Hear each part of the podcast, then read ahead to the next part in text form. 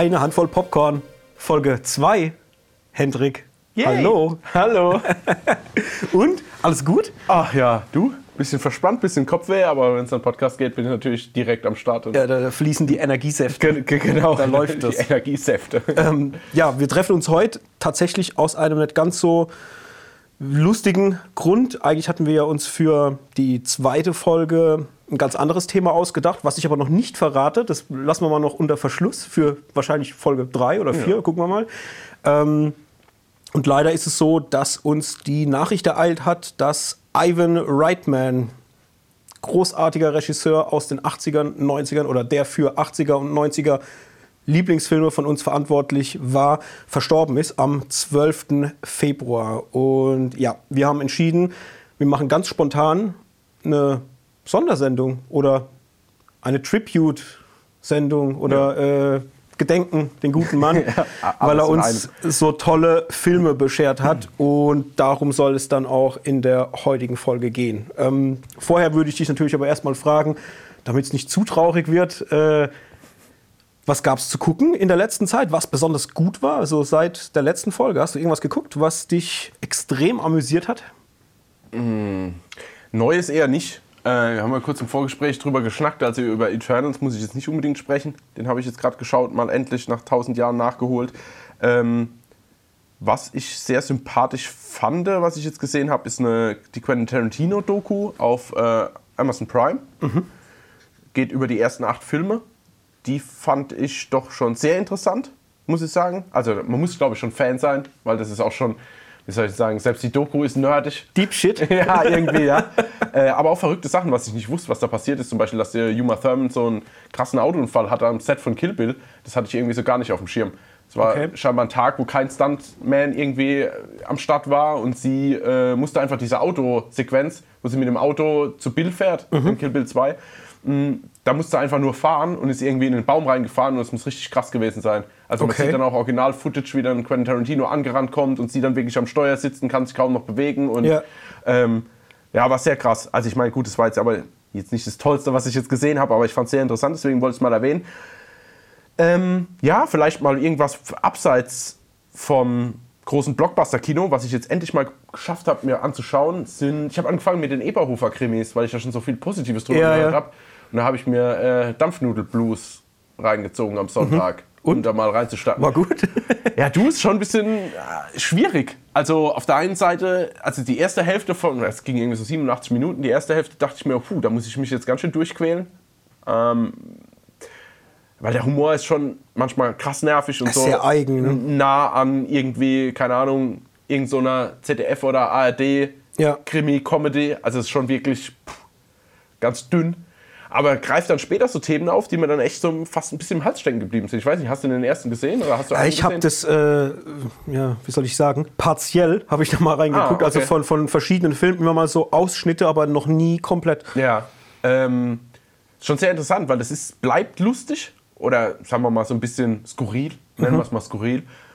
Und dann hast du aber so Szenen drin, also jetzt nur mal, das ist jetzt kein Spoiler, aber das ist, war das habe ich auch schon Bekannten von mir gestern erzählt. Ähm, da ist eine Frau, die lebt mit irgendwie zwei Männern zusammen. Ich weiß nicht genau, wie die Konstellation ist, habe ich jetzt nicht aufgepasst, ob Mann und Onkel oder, oder Mann und Bruder zum, zum Mann. Aber auf jeden Fall wird die immer, die ziehen sich halt abends immer einen rein und dann vermöbeln sie halt die Alte sozusagen. Ja? Okay. Und die ruft halt jeden Tag dann, die, oder jedes Mal die Polizei. Ja. Der Typ kommt dann, also dieser Eberhofer, und dann will sie halt immer Anzeige erstatten das nimmt er dann auch auf, war jetzt auch in der Folge dann so quasi, dass sie wieder Anzeige erstatten will. Er sagt, "Ah ja, jetzt gehen wir erstmal ins Krankenhaus. Ja, ja, aber die Anzeige, ja, ich vergesse die Anzeige nicht. Dann kommt er aus dem Krankenhaus wieder und kommt morgens in die, ins Polizeipräsidium und zieht halt die Anzeige zurück. Und du merkst halt schon als Zuschauer, das ist halt schon öfter passiert. Ja, ja. Später dann wird er wieder dahin gerufen und da liegen beide dann quasi komplett, also beide Männer, blutend im Bett. Und du weißt auch erstmal nicht, ob die noch leben oder nicht. Und dann sitzt sie halt da und erzählt, dass es ihr jetzt halt einfach gereicht hat. Sie gewartet hat, bis sie wieder schlafen und hat dann irgendwie eine Flasche genommen und hat sich mit der Flasche halt an beiden quasi ausgelebt sozusagen, Ja, den ja. ganzen Frust rausgelassen. Und das sitzt sie dann schon da, wenn es die ganze Zeit so richtig richtig quatschig ist und auch so teilweise, wo du denkst, oh, ich schalte jetzt gleich um und dann kommt halt sowas zwischendrin, wo dann wirklich auch Drama drin ist. Ja, ja. Deswegen bin ich so ein bisschen hin und her gerissen. Ich kann es jetzt noch gar nicht richtig einordnen. Ja, also okay. meine Freundin fand es nicht so cool. Die hat ein paar Mal gemeint, oh, jetzt wirklich so, da ist der Tatort noch besser. Und Mhm. die ist echt Verfechterin vom Tatort und ich halt gar nicht. Und ich habe das aber halt nicht auf mir sitzen lassen, weil ich schon so viel Positives gehört habe. Da wollte ich halt einfach durchziehen. Und jetzt bin ich so hin und her gerissen. Also ich will auf jeden Fall weiterschauen, weil der ist schon sympathisch als Hauptcharakter. Aber es ist halt immer so ein, so eine Mischung zwischen, oh, ich will am liebsten umschalten, weil das ist zu dumm Mhm. Und nicht vielleicht mein Humor. Aber dann auch wieder total interessante Ansätze, wo ich denke, verdammte Axt, ey, das Ja. ist irgendwie gar nicht so Ja, schlecht. ich beim- und ich hoffe, das entwickelt sich, sorry, ich hoffe, das entwickelt sich halt jetzt noch über die Filme, dass alles so ein bisschen mehr reift und so ein bisschen einer Linie nachgeht. So, Mhm. ja. Es ist, bei mir ist es die Situationskomik, die mich da so amüsiert. Also, dass es zum Teil wirklich so ganz banale Dinge sind, die sie dir zeigen, die aber so typisch deutsch auch sind. Ja. Also, es ist ja zum Teil wirklich so, oder, oder gehen wir mal, sagen wir mal, deutschsprachige Länder, Mhm. in Anführungsstrichen, ja, äh, dass es wirklich so Banalitäten so der, der einfachsten Bevölkerungsschicht darstellt. Mhm. Ja. Und das ist zum Teil so witzig, weil es so nah am Realismus ist, dass es das für mich, wenn ich das dann sehe, extrem unterhaltsam macht. Aber ja, auch so wie, wie, wie, wie bei dir, dass ich sage, das ist nicht in Gänze. Also es ist nicht so, dass ich sowas jetzt eine Stunde gucke und bin durchweg amüsiert, sondern es Genau. sind eher so kleine Spitzen, so wie jetzt zum Beispiel, wenn sie da irgendwie einen, ein Dorf beleuchten äh, mit, mit ihren Einwohnern und dann ist halt, was weiß ich, äh, so der typische Dorftrottel und der typische Bürgermeister und, und man erkennt so Dinge aus dem Alltag wieder und diese dann überspitzt darstellen. Das sind Mhm. Ja. so Sachen, die mag ich dann. Ähm, ja. Die Nachbarn, die zum Beispiel hinter der Hecke stehen und, Ja, so genau. und eigentlich alles Ne? wissen, Ja, aber ja. immer sich verstecken, ja, sowas ja, halt. ja, äh, genau. So das, ne, so, also, also so Dinge, die halt wirklich so aus der Realität gegriffen sind. Und das ist dann, sowas finde ich dann tatsächlich lustig. Ähm, bei mir ist es aber auch ähnlich. Meine bessere Hälfte kann zum Beispiel mit dem Humor null anfangen. Also die Mhm. mag das nicht. Und auch die Sprachbarriere ist da oft ein Problem. Also bei mir ist es so, ich kriege das ganz gut gewuppt. Also Ja. dieses, weißt du, ist es österreichisch oder Nee, bayerisch? bayerisch. bayerisch ne? ähm, das funktioniert ganz gut. Ich verstehe 90 Prozent oder Mhm. Ja. 85 Prozent. Ja. ja. ähm, aber bei ihr ist es dann schwieriger. Sie kommt da nicht ganz hinterher. Mhm. Äh, ich meine, man muss halt auch dazu sagen, äh, wir sind ja hier aus der Pfalz und unser Dialekt ist ja, wenn wir im Dialekt sprechen, auch nicht der einfachste. Und Nee. meine bessere Hälfte wiederum ist ja auch nicht hier aus der Pfalz. Und bei ganz schlimmen Pfälzern kriegt- kommt sie auch nicht ganz so mit. Das Ja. ist dann, ja, ist dann so eine Barriere. Gut, dass er mich versteht dann. Naja, aber ja, äh, muss ich mir irgendwann auch mal noch angucken. Was ich mal angefangen habe, war Braunschlag. Das ist eine Serie, äh, ist auch so im Dialekt, wo es um, ich versuche es mal irgendwie zusammenzufassen, das ist jetzt auch, ich habe die auch nicht komplett geguckt, das ist ein Dorf, was irgendwie unter finanzieller äh, Not leidet und dann erfinden die so eine Maria-Erscheinung. Ja, okay. Und äh, dann macht der Bürgermeister das irgendwie so publik und, und zieht dadurch Touristen an ohne Ende. Und das basiert aber alles auf Fake. Und Ja. halt alles im Dialekt und dann mit so einem Pastor und, und so Zeug. Und also da ist der Trailer schon äh, sehr, sehr witzig. Den gibt es, glaube ich, auf Netflix, haben die das, meine ich, hochgeladen. Ja. Es gibt auch nicht viele Folgen. Das ist, glaube ich, eine Staffel. Wenn ja, ich, aber das also, klingt interessant. Ich mag ja äh, eh sowas, so, so kleindörfliches mit Dialekt, das ist ja, immer genau meins. Ähm, muss ich dir nachher mal zeigen. Ja. Ähm, ja, also so viel zum Da hab, Dialekt. Ja, da habe ich auch einen kurzen, also ich weiß, Tipp ist jetzt das falsche Wort, weil ich habe selbst noch nicht reingeschaut, deswegen kein Tipp, aber ich habe bei Sky wird mir was Lustiges vorgeschl äh, vorgeschlagen, das hieß ähm, das Seil oder sowas. Da finden auch so Dorfbewohner im nahegelegenen Wald, finden die ein Seil, also ein Ende von einem Seil und quasi merken, dass das Seil nicht irgendwo wieder endet. Okay. Und dann macht sich eine kleine Gruppe quasi auf, um das Ende von diesem Seil zu finden. Also, also die folgen Sorry. diesem Seil, oder? Genau, da liegt Okay. einfach, da muss man das Foto dazu sehen. Das ist quasi so ein Foto, wo du siehst, quasi, wo das Seilloch und wo so sechs Personen einfach so frontal dann so gezeigt werden. Ja. Und ich fand die Prämisse irgendwie hammerlustig. Also was heißt lustig, aber ich fand das so ein bisschen wie so, keine Ahnung, wie so ein kleines Lost oder so, weißt du? Und, wie- und wie es dann auch in der Beschreibung, so eine kleine Gruppe tapferer äh, Dorfbewohner macht sich auf, um quasi so das Mysterium um dieses Seil zu lüften. Und Ja. irgendwie fand ich, ich habe noch nicht reingeschaut, aber ich fand es irgendwie mal eine interessante Grundidee. Okay, ist es Deutsch? Oder? Ja. Okay. Auf Sky. Ja, ich glaube auf Sky, ja. Ich Ja. muss noch mal schauen, aber das war, ich fand es einfach. Da werde ich mir mal fand äh, das- im Hinterkopf Ja, vielleicht mal irgendwie einen Trailer schauen oder so, weil ich fand das so lustig. Ja, ansonsten, was gab es bei mir? Ähm, hab ich geguckt. Ich glaube, Pam und Tommy hat mich am meisten unterhalten. Ja. Jetzt So in der letzten Woche. Ich habe, äh, ich weiß nicht, haben wir in der letzten Folge schon über Reacher geredet? Ich kann mich schon gar nicht mehr erinnern. Also Reacher habe ich auch angefangen zu Ja, gucken. das habe ich fertig geschaut. Ähm, und fand das durch. ziemlich gut, muss ich sagen. Also kurzweilige Unterhaltung, das war jetzt nicht der nächste große Wurf in, in Sachen Serie. Äh, ich fand auch die Filme mit Tom Cruise vom Witz her, bisher zumindest, spaßiger. Aber ich finde, dass er halt als Schauspieler und, und diesen Charakter halt einfach um Längen besser äh, vertritt. Ja, als es er füllt die Rolle ja, quasi genau. besser aus. Also das Ja, ist ja. wirklich krass und mir hat es Spaß gemacht, das zu gucken. Wir hatten es ja kurz drüber, da- dass ich dir geschrieben habe, äh, guck unbedingt Reacher. Das ist so, so der, der neue Action-Hero, weil Ja. es endlich mal wieder ein Typ ist, der groß und muskulös und mit einem kantigen Gesicht und Ja. der hat, das hat mir schon Spaß gemacht. Ja, ich, sagen. ich habe Also- es ich hab's fertig geschaut. Also hat mir auch Spaß gemacht. Es ist jetzt nicht der größte Wurf, aber es ist doch durchaus unterhaltsam und Ja. auch äh, halt auch irgendwie coole Actionsequenzen. Jetzt nicht immer so. Es ist nicht so mimimi. Also da geht schon ab. Ja, passiert was. Jeden ja, Fall. ja das und halt, äh, ja, Pam und Tommy Ja, genau. äh, tatsächlich fand ich geil. Also äh, ich hätte es nicht gedacht. Also vom Look her sehr, sehr stilsicher irgendwie. Ähm, und Sebastian Stan und, und Lily Adams, äh, die spielen das so gut. Also es ist unfassbar, wie sie als Pamela Anderson darüber kommt. Ja, ich also fand's auf den Bildern schon krass. Also, Also- ja, die ersten Pressefotos waren ja schon verrückt, aber wirklich, äh, also da gibt es wirklich Momente, wo ich sage, ey, das ist wie aus dem Gesicht geschnitten Mhm. fast schon. Also ganz, ganz krass. Und er halt, ich meine, er overacted natürlich auch ganz schön, Ja. aber ey, das ist so krass, wie er, also ich, ich kenne ja Motley Crue, die Band, die hinter äh, äh, Ja. Tommy, wie heißt der? Äh, Tommy Lee. Tommy Lee, genau. Ja. Der Nachname hat mir gerade gefehlt. Oder? Ja, Lee, Tommy Lee, ja. genau. Ähm, ich kenne Motley Crue und ich kenne auch einen jüngeren Tommy Lee, wie der auch so agiert hat, wenn er vor der Kamera war und auch in Musikvideos. Und ey, das ist schon arg gut. Mhm. Also es ist verdammt gut. Also dieses, dieses Face, dieses Smilen, wenn er so guckt. Und also das mich fasziniert das, gell? Ja, aber auch vom Sebastian Stan, den ich ja immer so ein bisschen so als hölzern Mhm. betrachtet habe, sagen wir es mal so, seine Darstellung bisher, was ich gesehen habe von ihm. Und da fand ich das auch schon krass in den Szenen, die ich jetzt gesehen habe, wie er quasi da auch rausgeht und das Ja. aber auch völlig lebt. Ja, also absolut. Schon krass. Also es ist auch für mich bisher, auch wenn es halt eine übertriebene äh, Darstellung ist, es ist, glaube ich, die beste Leistung von ihm bisher. Ja. Also das ist äh, krass, weil ich, ich, ich definiere immer krass, wenn ich beim Gucken vergesse, dass ich gerade was gucke. Ja, dass du gerade was gespieltes, Ja, äh, also ich, ich, Gespieltes weißt du, schaust. ich, ja. ich, ich, ich, äh, ich schaue das und ich merke gerade, oder ich denke gerade nicht mehr dran, dass ich gerade eine Serie gucke, wo Schauspieler was spielen, Ja. sondern ich nehme das wahr, wie wenn ich jetzt eine Doku gucken würde, Ja. wo das einfach echt ist. Und so ging mir das bei Pam und Tommy. das ist- und das fand ich dann, ja, dass ich am Ende vom Tag gesagt habe, hey, das ist einfach gut, ich bin jetzt bei Folge 4, mehr gibt es ja noch nicht, kommt ja jetzt alles äh, erst immer wöchentlich. Aber das war krass. Und auch ein, ähm, wie heißt er? Äh, Seth Rogen. Seth Rogen. Ja. Ey, wie krass ist der Typ bitte? Also erstmal, dass man ihn kaum erkennt, wenn er rasiert Ja, ist ja. Und, auch so ein bisschen schmaler jetzt im Ja. Gesicht.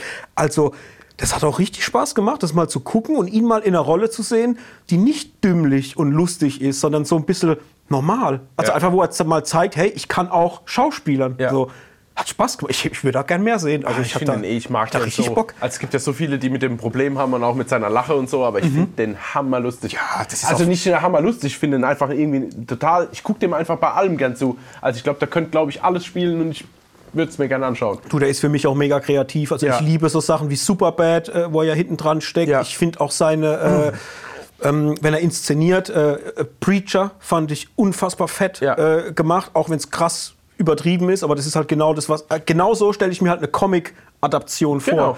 Äh, fand ich krass. Äh, bei In Invincible ist er doch auch mit am Start. Ja. Ne? Ähm, Ja.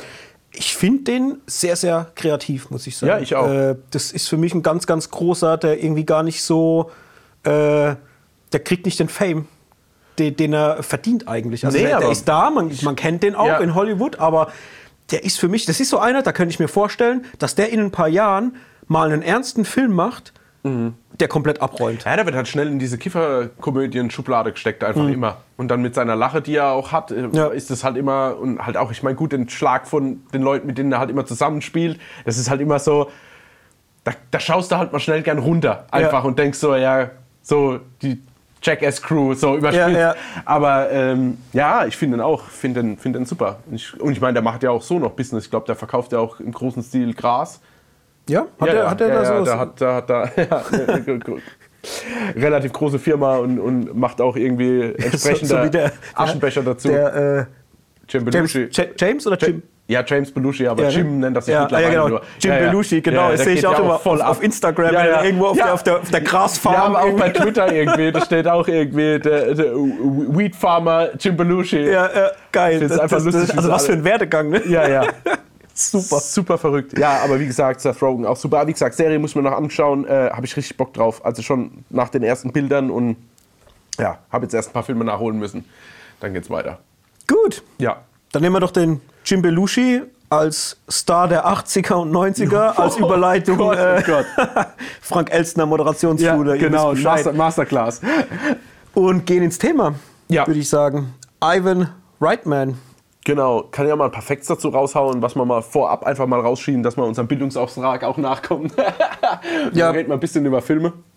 Ähm, ja, geboren am 27. Oktober 1946 in der damaligen Tschechoslowakei und ist dann jüdische Familie, ist dann geflüchtet quasi mehr oder weniger 1950 nach Toronto, dort auch eingebürgert, ähm, ging dort dann auch quasi zur Schule beziehungsweise hat sein Studium dort absolviert an der McMaster University, was ich auch super lustig finde, kurz nur Mac und äh, hat dort Musik studiert und hat angefangen, dort erste Kurzfilme zu drehen und auch gleichzeitig so Leute schon dort kennengelernt wie Martin Short, Eugene Levy und äh, hier Rick, Rick Moranis, Moranis, äh, was ich halt auch lustig finde, weil man merkt ja dann später, mit wem man dann auch zusammengearbeitet hat und so. Ich mag das immer voll, wenn man so dann durch Recherche rausfindet, dass so Leute schon früher so einfach schon connected hatten. Ah, das ist auch krass, ne? wenn man guckt, dass es wirklich oft äh, so Überschneidungen gab, gerade wenn man so die Historie hinter Ghostbusters und so sich anguckt, Ja. wie früh schon die Wege von einem Harold Ramis, einem John Candy, auch durch Saturday Night Live, Genau. also wie früh die sich schon Ja. äh, getroffen haben und äh, mich fasziniert es immer, weil ich mir denke, ey, das ist so eine krasse ähm, Kreativschmiede gewesen. Also man hat wirklich so eine Handvoll Leute gehabt, die nachher alle ihren Weg gemacht haben Ja. und sowas vermisse ich heute so ein bisschen. Also vielleicht war jetzt gerade dieser Vergleich mit Seth Rogen gar nicht so schlecht Nee, äh, oder, oder, auch- dieses, oder Ja. äh, darüber zu sprechen, weil er ja auch mit vielen Leuten so connected, James Franco Ja, und wie Jonah Hill, ja, diese ganzen, die sind ja auch alle sehr, sehr groß eigentlich in dem, was sie machen und sind ja, Ja. auch so, äh, ja, die, die haben einfach einen sehr, sehr großen kreativen Output, würde ich jetzt mal sagen. Ja. Und das erinnert mich immer gern an diese alten Zeiten, an so Leute wie Chevy Chase und, und, und Genau. wie sie alle heißen. Ne? Ähm, das finde ich immer cool. Und gerade auch dann noch bei so Sachen jetzt ähm, wie bei einem Ivan Reitman, dass sich da halt so Wege schon gekreuzt haben. Und Martin Short fand ich damals auch ganz cool, muss ich sagen. Also war jetzt Ja, für mich ich nie auch. der riesige äh, Nee, Garant für einen mega Ja. Aber wenn er wo mitgespielt hat, habe ich es immer ganz gemocht. Ich sagen, am charmantesten ist, glaube ich, die Reise ins Ich. Ins Ich, ja, super. würde ich sagen, wo er Dennis wirklich, Quaid noch, ja. ja. genau. Also ja, ja wie gesagt, aber, aber schön, das ist echt ein schöner Vergleich mit, ähm, mit Seth Rogen. Äh, ja, genau. Nach seinem Studium hat er dann äh, ungefähr ein Jahr bei City TV Toronto gearbeitet, ist dort aber rausgeworfen worden und hat dann Anfang 1970 angefangen, Horrorfilme zu produzieren, beziehungsweise äh, auch teilweise zu drehen. Bis äh, 1978 seine erste Produzentenrolle für Ich glaube, mich tritt ein Pferd wo er dann wirklich nur als Produzent im Hintergrund aufgetreten ist. Ja, und dann in den 80er und 90er Jahren, brauchen wir nicht reden, das war die Höhe seines Erfolgs. Ich würde Ja. sagen, ja, also wir kommen ja gleich noch zu den Filmen, äh, gleich ist das das brottrockene äh, Informationsding schon rum. Genau, 80er, 90er waren seine große Zeit. Ähm, 1984 schon als Regisseur des Jahres benannt durch die National, äh, National Association of Theatre Owners. Weiß jetzt zwar nicht, ob das viel bedeutet, wenn die das aussprechen, aber schon lustig, dass er quasi in so frühen Jahren schon so eine Rolle zugesprochen bekommen hat. Ja, 2000, ja, glatt 2000 hat er seine Produktionsfirma The Montecito äh, Production Company gegründet und 2001 einen Stern auf dem Walk of Fame, allerdings in Toronto bekommen. Ja. Das mal kurz zur Abrundung. Natürlich hat er auch noch Kinder. Jason Reitman, den man kennt als Regisseur mittlerweile. Und Catherine Reitman, die Schauspielerin ist. Da kenne ich jetzt allerdings nichts davon.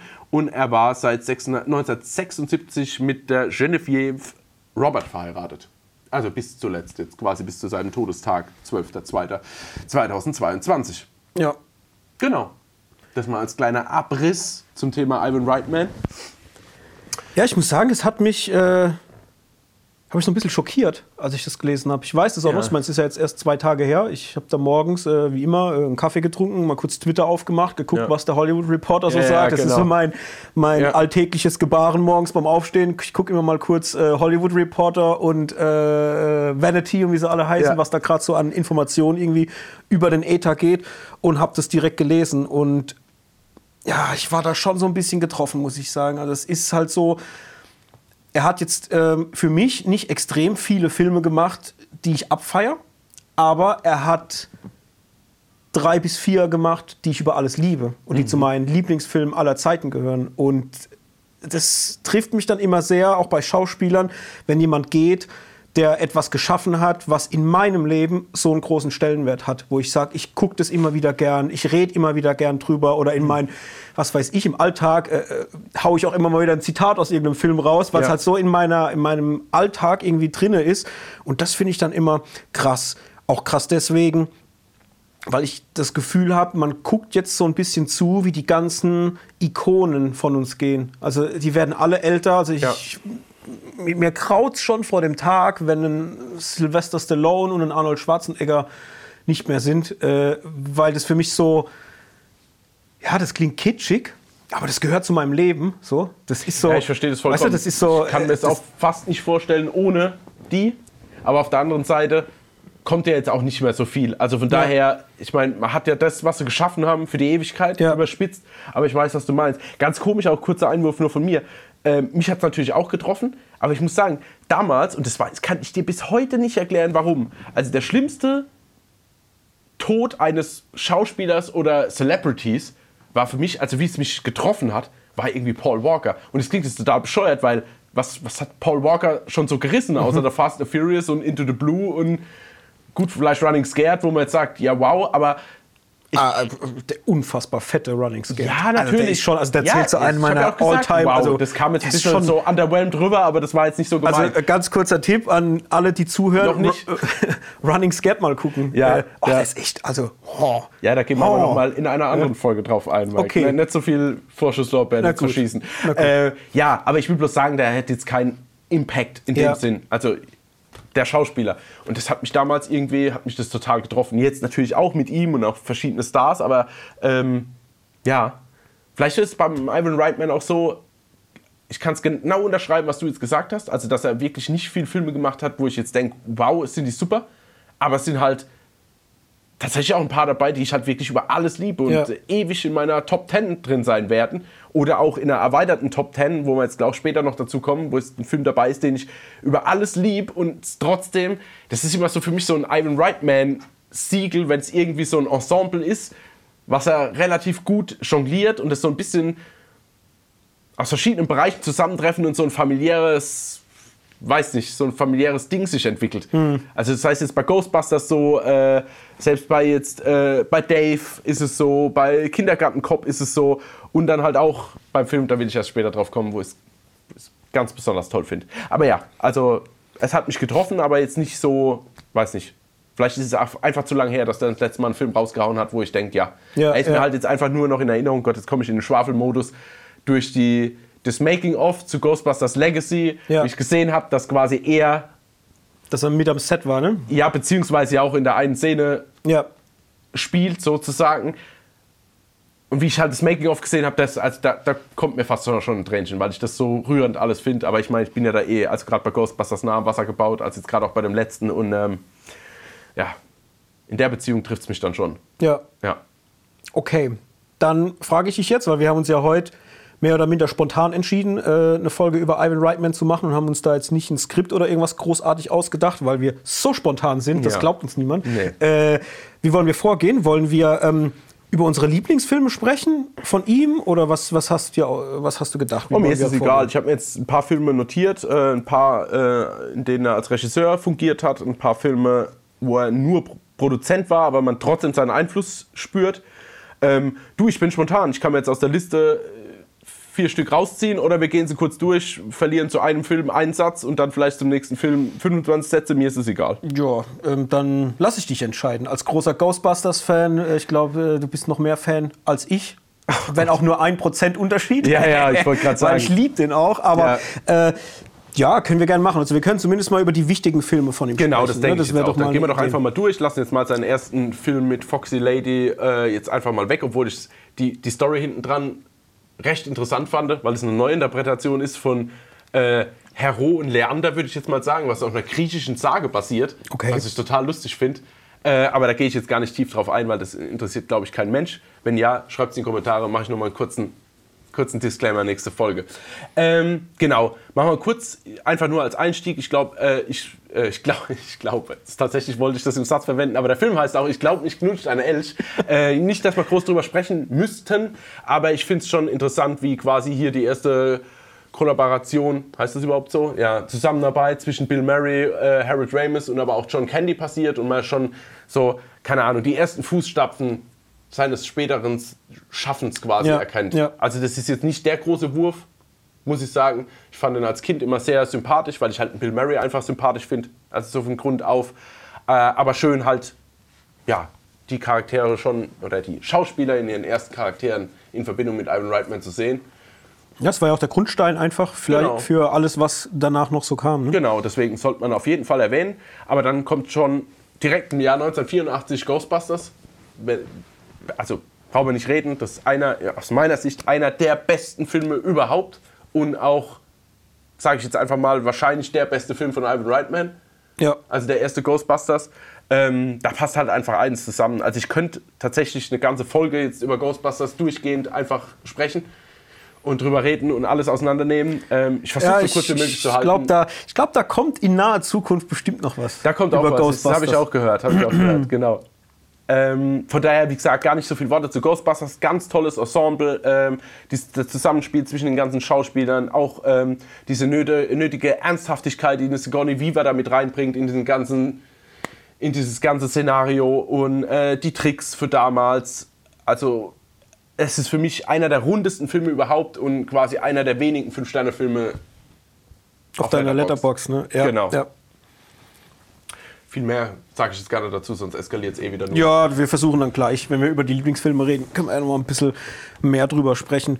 Ähm, was haben wir noch? 86 ging es weiter. Ja. Mit Staatsanwälte küsst man nicht. Habe ich nie gesehen. Ich Kann ich nicht. nicht wirklich viel dazu sagen. Von dem her äh, verlieren wir einfach nur kurz zwei, drei Worte. Robert Redford äh, war da mit dabei. Ja. Deborah Winger, Daryl Hannah, die in den 80ern ja auch äh, äußerst bekannt war. Ja. Die ja heute leider auch.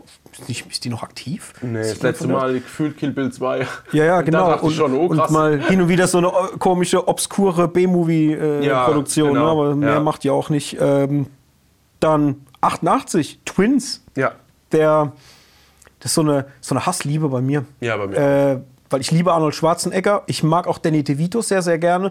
Und der Film ist, wenn ich ihn gucke, dann finde ich ihn gut.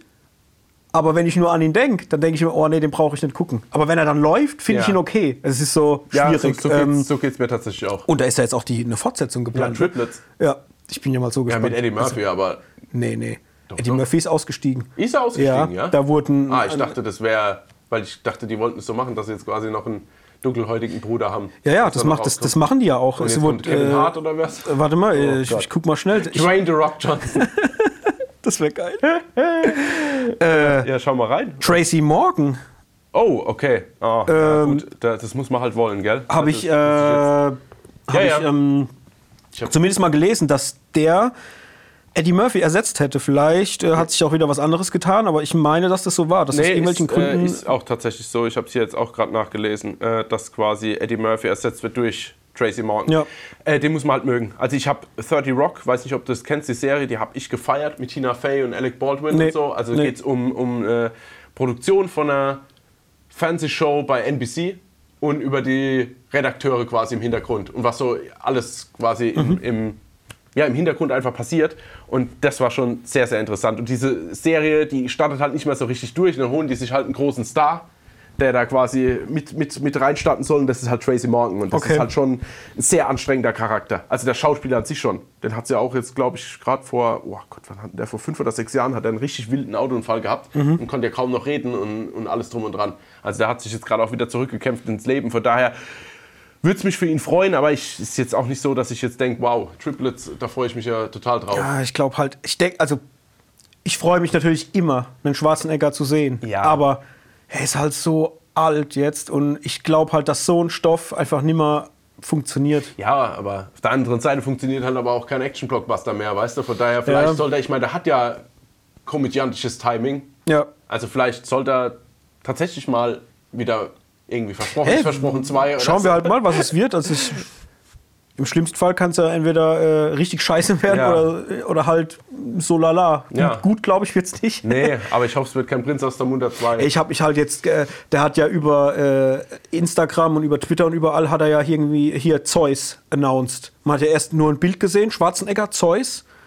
Und äh, mit einem Bild von ihm als Ja, Zeus ja, ja. und Coming Soon und bla bla. Und dann dachte ja, wirklich, es, es waren keinerlei Informationen im Internet Nee, genau. zu finden. Nee, Was wird das? Und ich in meinem Kopf schon, oh mein Gott, eine Serie, ein Film, irgendwas Geiles, eher so als Götter, Gott, krasser, Mhm. was weiß ich was. Aber mir war das Bild schon zu glatt.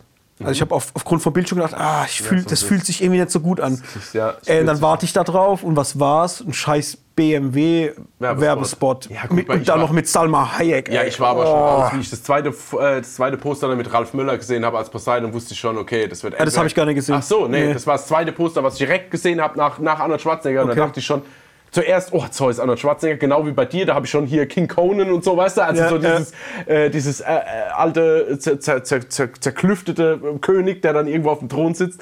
Und, äh, und dann kam auf einmal Ralf Möller als Poseidon und da habe ich schon gedacht, okay, das muss, also entweder ganz großer Mumpitz oder es ist irgendeine Marketing. Äh, Ja, das Idee. fand ich dann dämlich. Also da habe ich auch so im Kopf kurz kam bei mir hoch, okay, das war es wahrscheinlich auch so. Ich glaube nicht, dass da äh, noch mal was Fettes in Sachen Nee, Schwarzenegger und Filme geht. Also das nicht, ist ja. auch, wenn ich mir es wünsche, aber naja.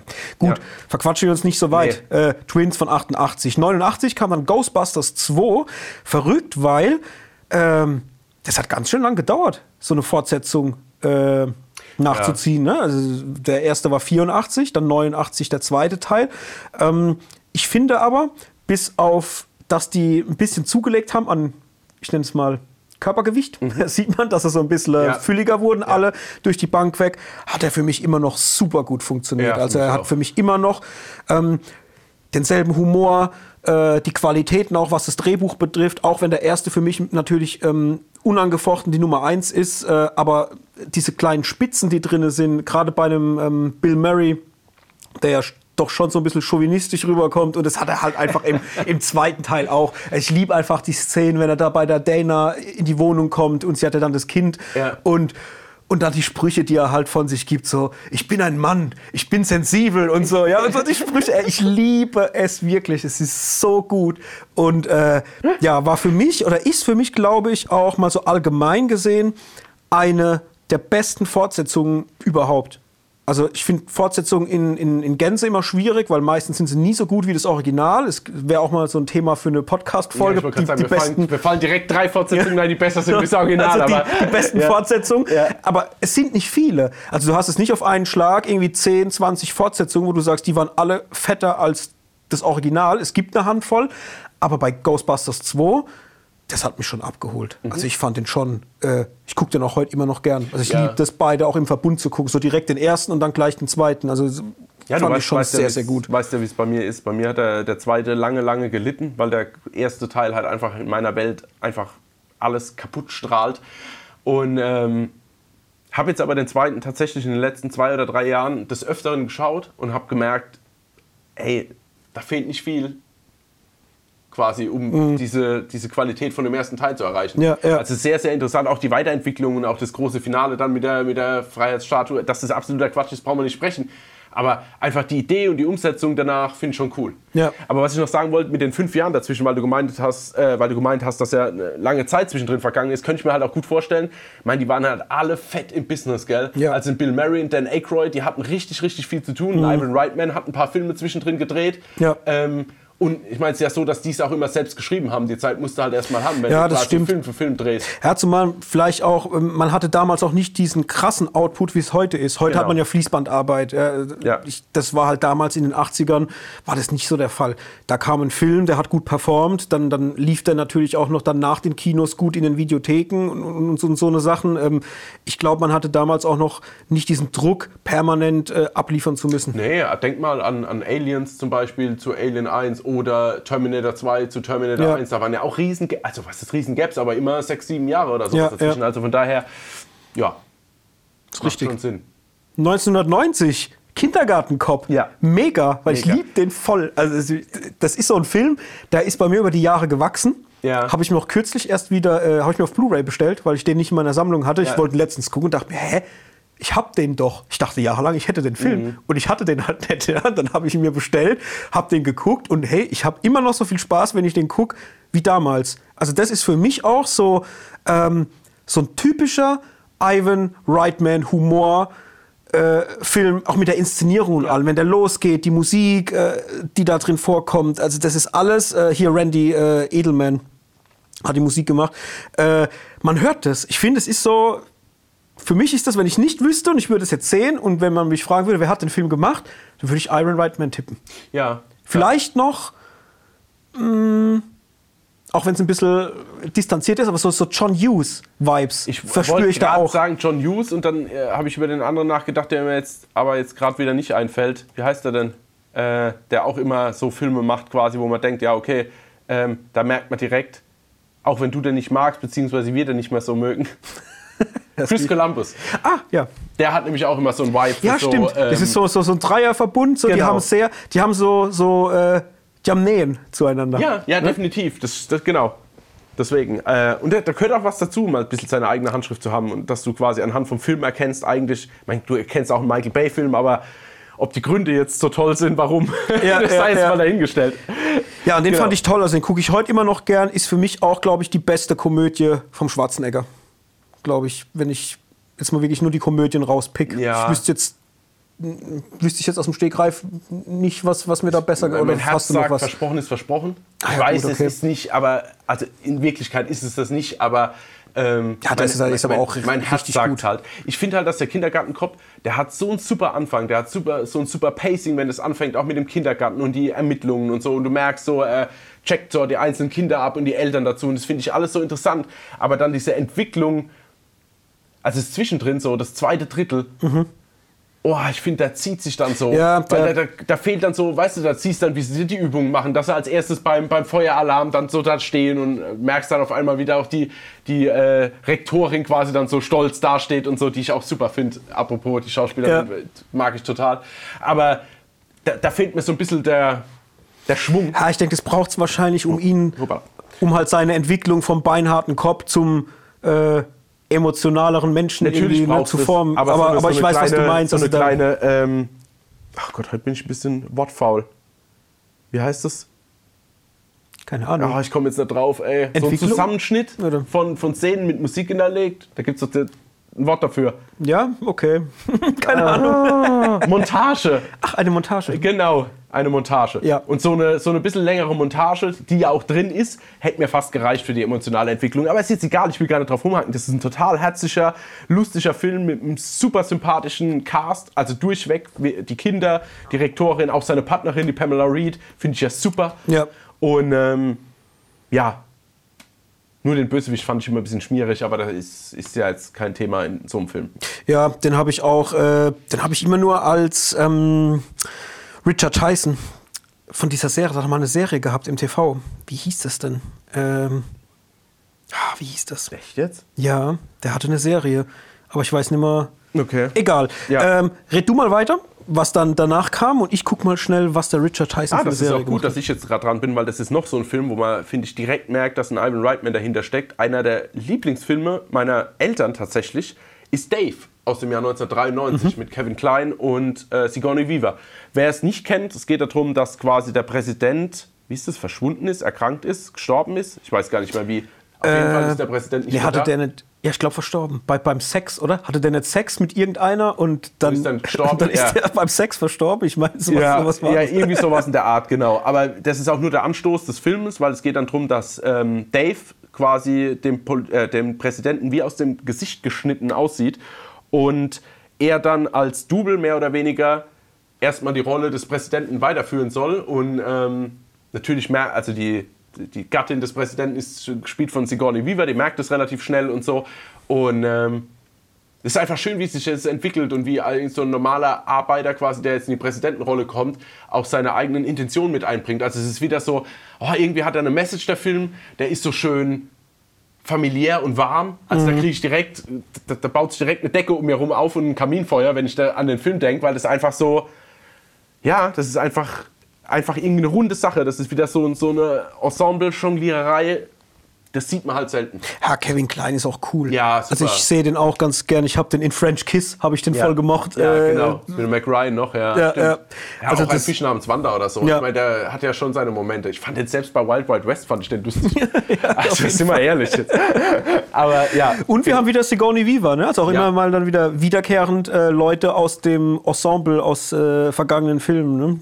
Ja, die da gefühlt auch gar nicht, also nie so richtig reinpasst und sich dann trotzdem so, so toll eingliedert in das ganze Thema. Äh, ganz kurz, Ja. Hardball hieß die Serie mit ähm, nicht. Richard Tyson. Das war so eine Cop-Serie. Da war so, er der Hauptdarsteller. er war einer der Hauptdarsteller. Es ging um zwei Cops, die halt total gegensätzlich waren und äh, ja, die sich halt zusammenraufen, dann zusammen ermitteln. Wurde leider nicht so lang ausgestrahlt. Da gab es nur 18 Folgen. Ähm, irgendwann in den 90ern oder Anfang der 90er. Ähm, die habe ich aber gesehen, das Ach, weiß ich noch. Gott, das ist doch der Taggart, oder? Sein Partner von Beverly Hills Cop. Äh, das kann sein. Der, ja, ja, das ist ja äh, 100 Prozent, das sehe ich doch direkt. Der gute, gute, gute Taggart. die habe ich geguckt damals tatsächlich. So, Ja, ist so ein alter. Sack bin ich schon. Das ist Äh, doch so ein hässlicher Schmierlappen, der Typ eigentlich. Also ich finde den jetzt auch null sympathisch. Eigentlich passt der gut in die Den Rolle Richard als. Tyson? Ja, Ja. finde ich schon. Deswegen wundert mich das, dass der auch mal jemand Positives spielt. Ja, naja, egal. Zurück zur Sache. Äh, wir waren bei Dave aus dem Jahr 1993, wie gesagt. Also sehr schöner Film und ich finde auch toll, dass wir heute nochmal drüber sprechen. Zwar aus einem beschissenen Grund, ich sag's wie es ist, aber das hat mir jetzt wieder das Ding gegeben, wieder in die Filmografie eingestiegen, gemerkt, oh, da sind wieder ein, zwei Filme dabei, die müsste ich mal wieder schauen. ja. Definitiv, genau. So, dann kommen wir zum nächsten. Oh je. Kannst du da direkt raushauen? Was ich? Ja, ja, was soll ich? Ja, 1994. Junior. Mhm. Das rote Tuch mein, meines Schwarzenegger-Fantums. Ja, also Mhm. ich. ah, ist nicht so mein Ding, muss ich sagen. Ich habe den, glaube ich, auch nur ein einziges Mal gesehen. Äh, es ist schon sehr, sehr lange her.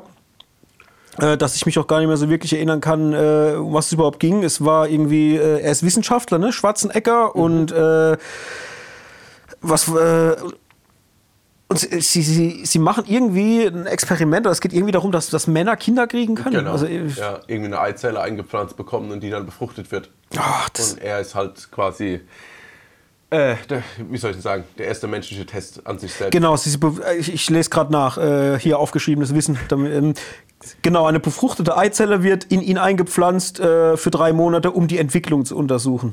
Ähm, so, und dann was? Dabei nutzen sie eine anonyme Eizelle, wobei sich später herausstellt, dass es die Eizelle ihrer Kollegin Diana ist.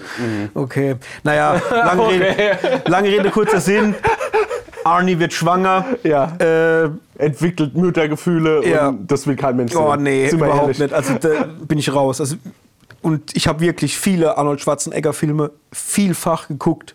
Also wirklich zum Teil auch im zweistelligen Bereich. Ja, ja, Aber den definitiv. ein einziges Mal und seitdem nie Ja, ich wieder. habe den früher als mal als Kind im Fernsehen geschaut, aber das ist, war nie so am Stück und das ist mir einfach allein, allein schon dieses, dieses Cover mit, der, mit der Brille und der Hand auf dem Bauch Mhm. Ja. und er schaut so in die Kamera, wo ich denke, oh nee, ey. Ja, ich denke, die haben halt einfach probiert, mit Schwarzenegger und De Vito nochmal eine Komödie halt äh, auf den Plan zu bringen, schätze ich mal. Ja, das Ne? denke Weil ich es halt auch, auch bei halt Twins ganz gut funktioniert hat. hat. Genau, ne? ja. Und ja, bei mir leider nicht. Also da bin ich raus, deswegen reden wir da gar nicht lang äh, weiter über den Film Nee. Junior Ja. 94. 97 kam ein Vater zu viel mit Robin Williams und Billy Crystal, Julia Louis Dreyfus, die ich auch sehr gern sehe, Ja, muss ich sagen. die, die mag ich auch. Finde ich auch cool, dass die so in diesem Marvel-Kontext äh, da Ja. immer wieder auftaucht. Ähm, habe ich aber auch nur einmal, glaube ich, geguckt und bin da gar nicht mehr äh, so drin im Thema. Ähm, kann ich auch nicht wirklich mehr da viel dazu sagen. Hast du den auf dem Schirm? Äh, nee, nee, so überhaupt nicht, aber tatsächlich sind das ist ganz bescheuert, aber so Filme, wo so mehrere potenzielle Väter irgendwie sich um ein Kind streiten und darauf aufpassen müssen, ist so überhaupt nicht mein Cup of Tea. Also da gibt es ja so ein paar Filme auch mit Steve Guttenberg und Ja. hier, äh, ja, noch anderen und selbst so Sachen wie so ein Dutzend billiger oder so mit dem Steve Martin, das ist alles Ja. irgendwie interessiert mich das so gar nicht und das schaue ich mir auch nicht an und da jetzt auch gerade, ich meine Robin Williams über allen Ehren und so, aber das sind jetzt auch nicht gerade meine Darsteller, wo ich sage, ich schaue es jetzt wegen den Darstellern, trotz dass mich vielleicht die Story nicht so huckt. Ja. Von daher, Nope, habe ich nicht gesehen. Dann kommen wir zum Film, den ich leider nur einmal gesehen habe. Oder was heißt leider? Da hat er damals ziemlich Prügel einstecken müssen. Ist von 1998, Sechs Tage, Sieben Nächte mit Harrison Ford und Anne Hesh, der so ein bisschen auf den Fußspuren von Die Jagd nach dem grünen Diamanten oder sowas. Ja, so Abenteuer, ja, Gedöns, Abenteuer, ne? Komödie, aber oh, der war relativ blutleer. Mhm. Also schade, schade für das, dass man Harrison Ford als ganz anderen Abenteuer kennt oder Abenteurer kennt. Ja. Fand ich schon schwach. Ja, sehe ich genauso. Also ich habe den auch ein oder zweimal geguckt und ja, fand den auch nur so mittelmäßig durchwachsen. Also nichts. Äh, lag aber, muss ich sagen, für mich zum Großteil an der Anne Hech. Hech? Ja. Hech, Ja, sagt man, ne? ja, Hech. ja. Ähm, ich fand die, haben, die haben keine Chemie gehabt. Ja gut, das ist auch so Also- ein Problem. Ich verstehe es halt auch nicht. Die ist halt im wirklichen Leben halt echt lesbisch so. Also da, da denke ich mir halt, ey, also ich meine gut, ey, ich will jetzt keiner Schauspielerin, die lesbisch ist, vorhalten, dass sie dann kein hetero-Liebesspiel darstellen kann. Das will ich jetzt damit überhaupt nicht sagen. Aber ich denke mir halt immer, die hat halt sowas Burschikoses schon an sich an sich, ja. Und, und, und ist auch so ein bisschen wie eine Jodie Foster, die auch so ein bisschen immer so, ich weiß nicht, das, die ist mehr zu kühl und zu distanziert irgendwie zu der ganzen Situation. Ja. Ja, keine Ahnung. War auf jeden Fall nicht so Nee, der Bringer. nee, bei mir auch nicht. Dafür war Ja. der nächste, der Überbringer. Das wäre nämlich das der, der in meinen Lieblings-Top 4 Filmen mit dabei ist. Ja, und das Mysterium, was ich vorhin noch nicht ansprechen wollte, Dann- wo es dann nochmal klappt. Ja. Nenn ihn doch, Hendrik. Ja, also, ja, kommen wir zu 2001, kommen wir zu Evolution. Super. Ganz, ganz toller Film, der wirklich auch für mich ein inoffizieller Nachfolger zu Ghostbusters irgendwie ist. Ja. Also natürlich geht es nicht um Geister, es geht nicht um, um, um, um Leute, die Geister irgendwie fangen, aber diese Thematik, dass quasi ein, ein, ein, ein wie war das, ein Meteor auf der Erde einschlägt, auf dem äh, Leben ist, aber zuerst im, im ganz Kleinen, also einfach nur Ja, ja, genau. Der Mikrokosmos. stört, äh, stürzt ab und Genau. liegt da irgendwo in so einer Höhle rum und dann Genau. entwickeln sich um den Meteorit herum halt äh, so, eine, so eine Atmosphäre Durch, genau. und kleine Mikroorganismen. Genau. Und die evolutionieren halt relativ schnell. Ja, genau. Und genau, ein, ähm, ja, wie soll ich denn sagen, abgeschlagener Wirtsch äh, Wissenschaftler, der jetzt, mal, von allen Bereichen ausgeklammert wird, mit seinem Kompagnon Du meinst Dr. Ira Kane? Dr. Ira Kane, genau. Ey, der Name, super. Dargestellt von David Duchovny, ähm, der mit seinem Partner Orlando Jones zusammen ja, diesen Mysterium oder die den mehr oder weniger äh, auch als erstes entdecken, gell, bevor Ja. überhaupt das Militär Ja, kommt. genau. Und ja, und dann dort quasi versuchen, das alles aufzuklären, beziehungsweise ja, auch die Menschheit zu warnen, kommen, bekommen dann Unterstützung von Julian Moore, die eine ganze, also die eine Wissenschaftlerin der Armee spielt, die aber auch schon ziemlich schusslig ist und auch so ein bisschen die Axt im Wald ist. Äh, ja, und das meine ich. Du hast jetzt wieder diese Wissenschaftlerin. Du hast natürlich äh, den David Duchovny, du hast äh, den Orlando Jones, dann hast du aber auch äh, Sean William- Sean William Scott als dieser Feuerwehrmann. Als Feuerwehrmann. Super. Ja, einfach nur bei so einem komischen, bei, so einer Übung, oder? Da steckt doch so eine Gummipuppe an, um die irgendwie zu löschen und wieder zu beleben und dann kriegt der ja quasi mit, dass der Meteorit einschlägt. Ja. Und einfach dann dieses Zusammenspiel, das liebe ich auch immer, jetzt schweife ich zwar ein bisschen ab, aber ich mach's schnell, das liebe ich auch immer an Roland Emmerich-Filmen wie Independence Day oder so, dass wirklich viele relativ sympathische Menschen, die aus verschiedenen Bereichen des Lebens kommen, zusammenarbeiten müssen, um was Großes quasi zu stemmen oder abzuwenden, je nachdem, was gefragt ist. Ja. Und das finde ich immer so toll, auch bei Independence Day, wo du dann wirklich den Vater auf einmal dabei hast von Jeff Goldblum, was gar keinen Sinn macht, dass der in der Air Force One dann dabei sitzt und so. Und genauso ist es aber hier auch. Also wirklich ein Schlag von, naja, sagen wir mal, das ist wie so der Losers Club, der dann äh, ja, das aufklären will. Und der ist so sympathisch, der hat so tolle Sequenzen drin. Also, sorry, wer Evolution nicht kennt, nur ans Herz gelegt. Ach, der hat, das Drehbuch ist einfach meisterlich geschrieben. Also Ja. klar, das ist jetzt nicht von Iron Reitman, das ist äh, Don Jacoby, David Diamond und David Weisman. Aber wirklich, das Drehbuch ist für mich im Comedy-Bereich oder Komödienbereich meisterhaft geschrieben. Das hat so einen guten Witz und es, ist, es liegt halt für mich auch zu einem ganz großen Teil an David Duchovny, der halt einfach unfassbar gut spielt. Mhm. Ja, ähm, ich liebe den Typ einfach. Ich habe ihn auch in Californication. Ich habe die Serie, glaube ich, zweimal komplett durchgeguckt. Äh, ich liebe den einfach und ja, für die Art, wie er, ja, wie er witzige Momente verpackt. Er hat so eine gewisse Suffisanz in, in seinem Spiel. Ja, auch eine Und- Coolness, aber irgendwo. Ja. Aber trotzdem ist er geehrt. Ähm, Also mega ist- cool ja, ja. Und, und, und das Zusammenspiel, also die ähm, Chemie mit Orlando Jones Mhm. ist der Oberkracher. Das ist wirklich, also du hast es perfekt vorhin schon gesagt, dass das so, ja, Ghostbusters Vibrations hat. Ja. Das ist einfach ein Team, was wo jeder seinen Part perfekt erfüllt, die harmonieren unfassbar gut. Also ich allein die Szene im, im Einkaufszentrum, wenn die diesen Vogel finden wollen und dann de- sich der Sean William Scott ans Mikrofon stellt und dann dieses Gogo!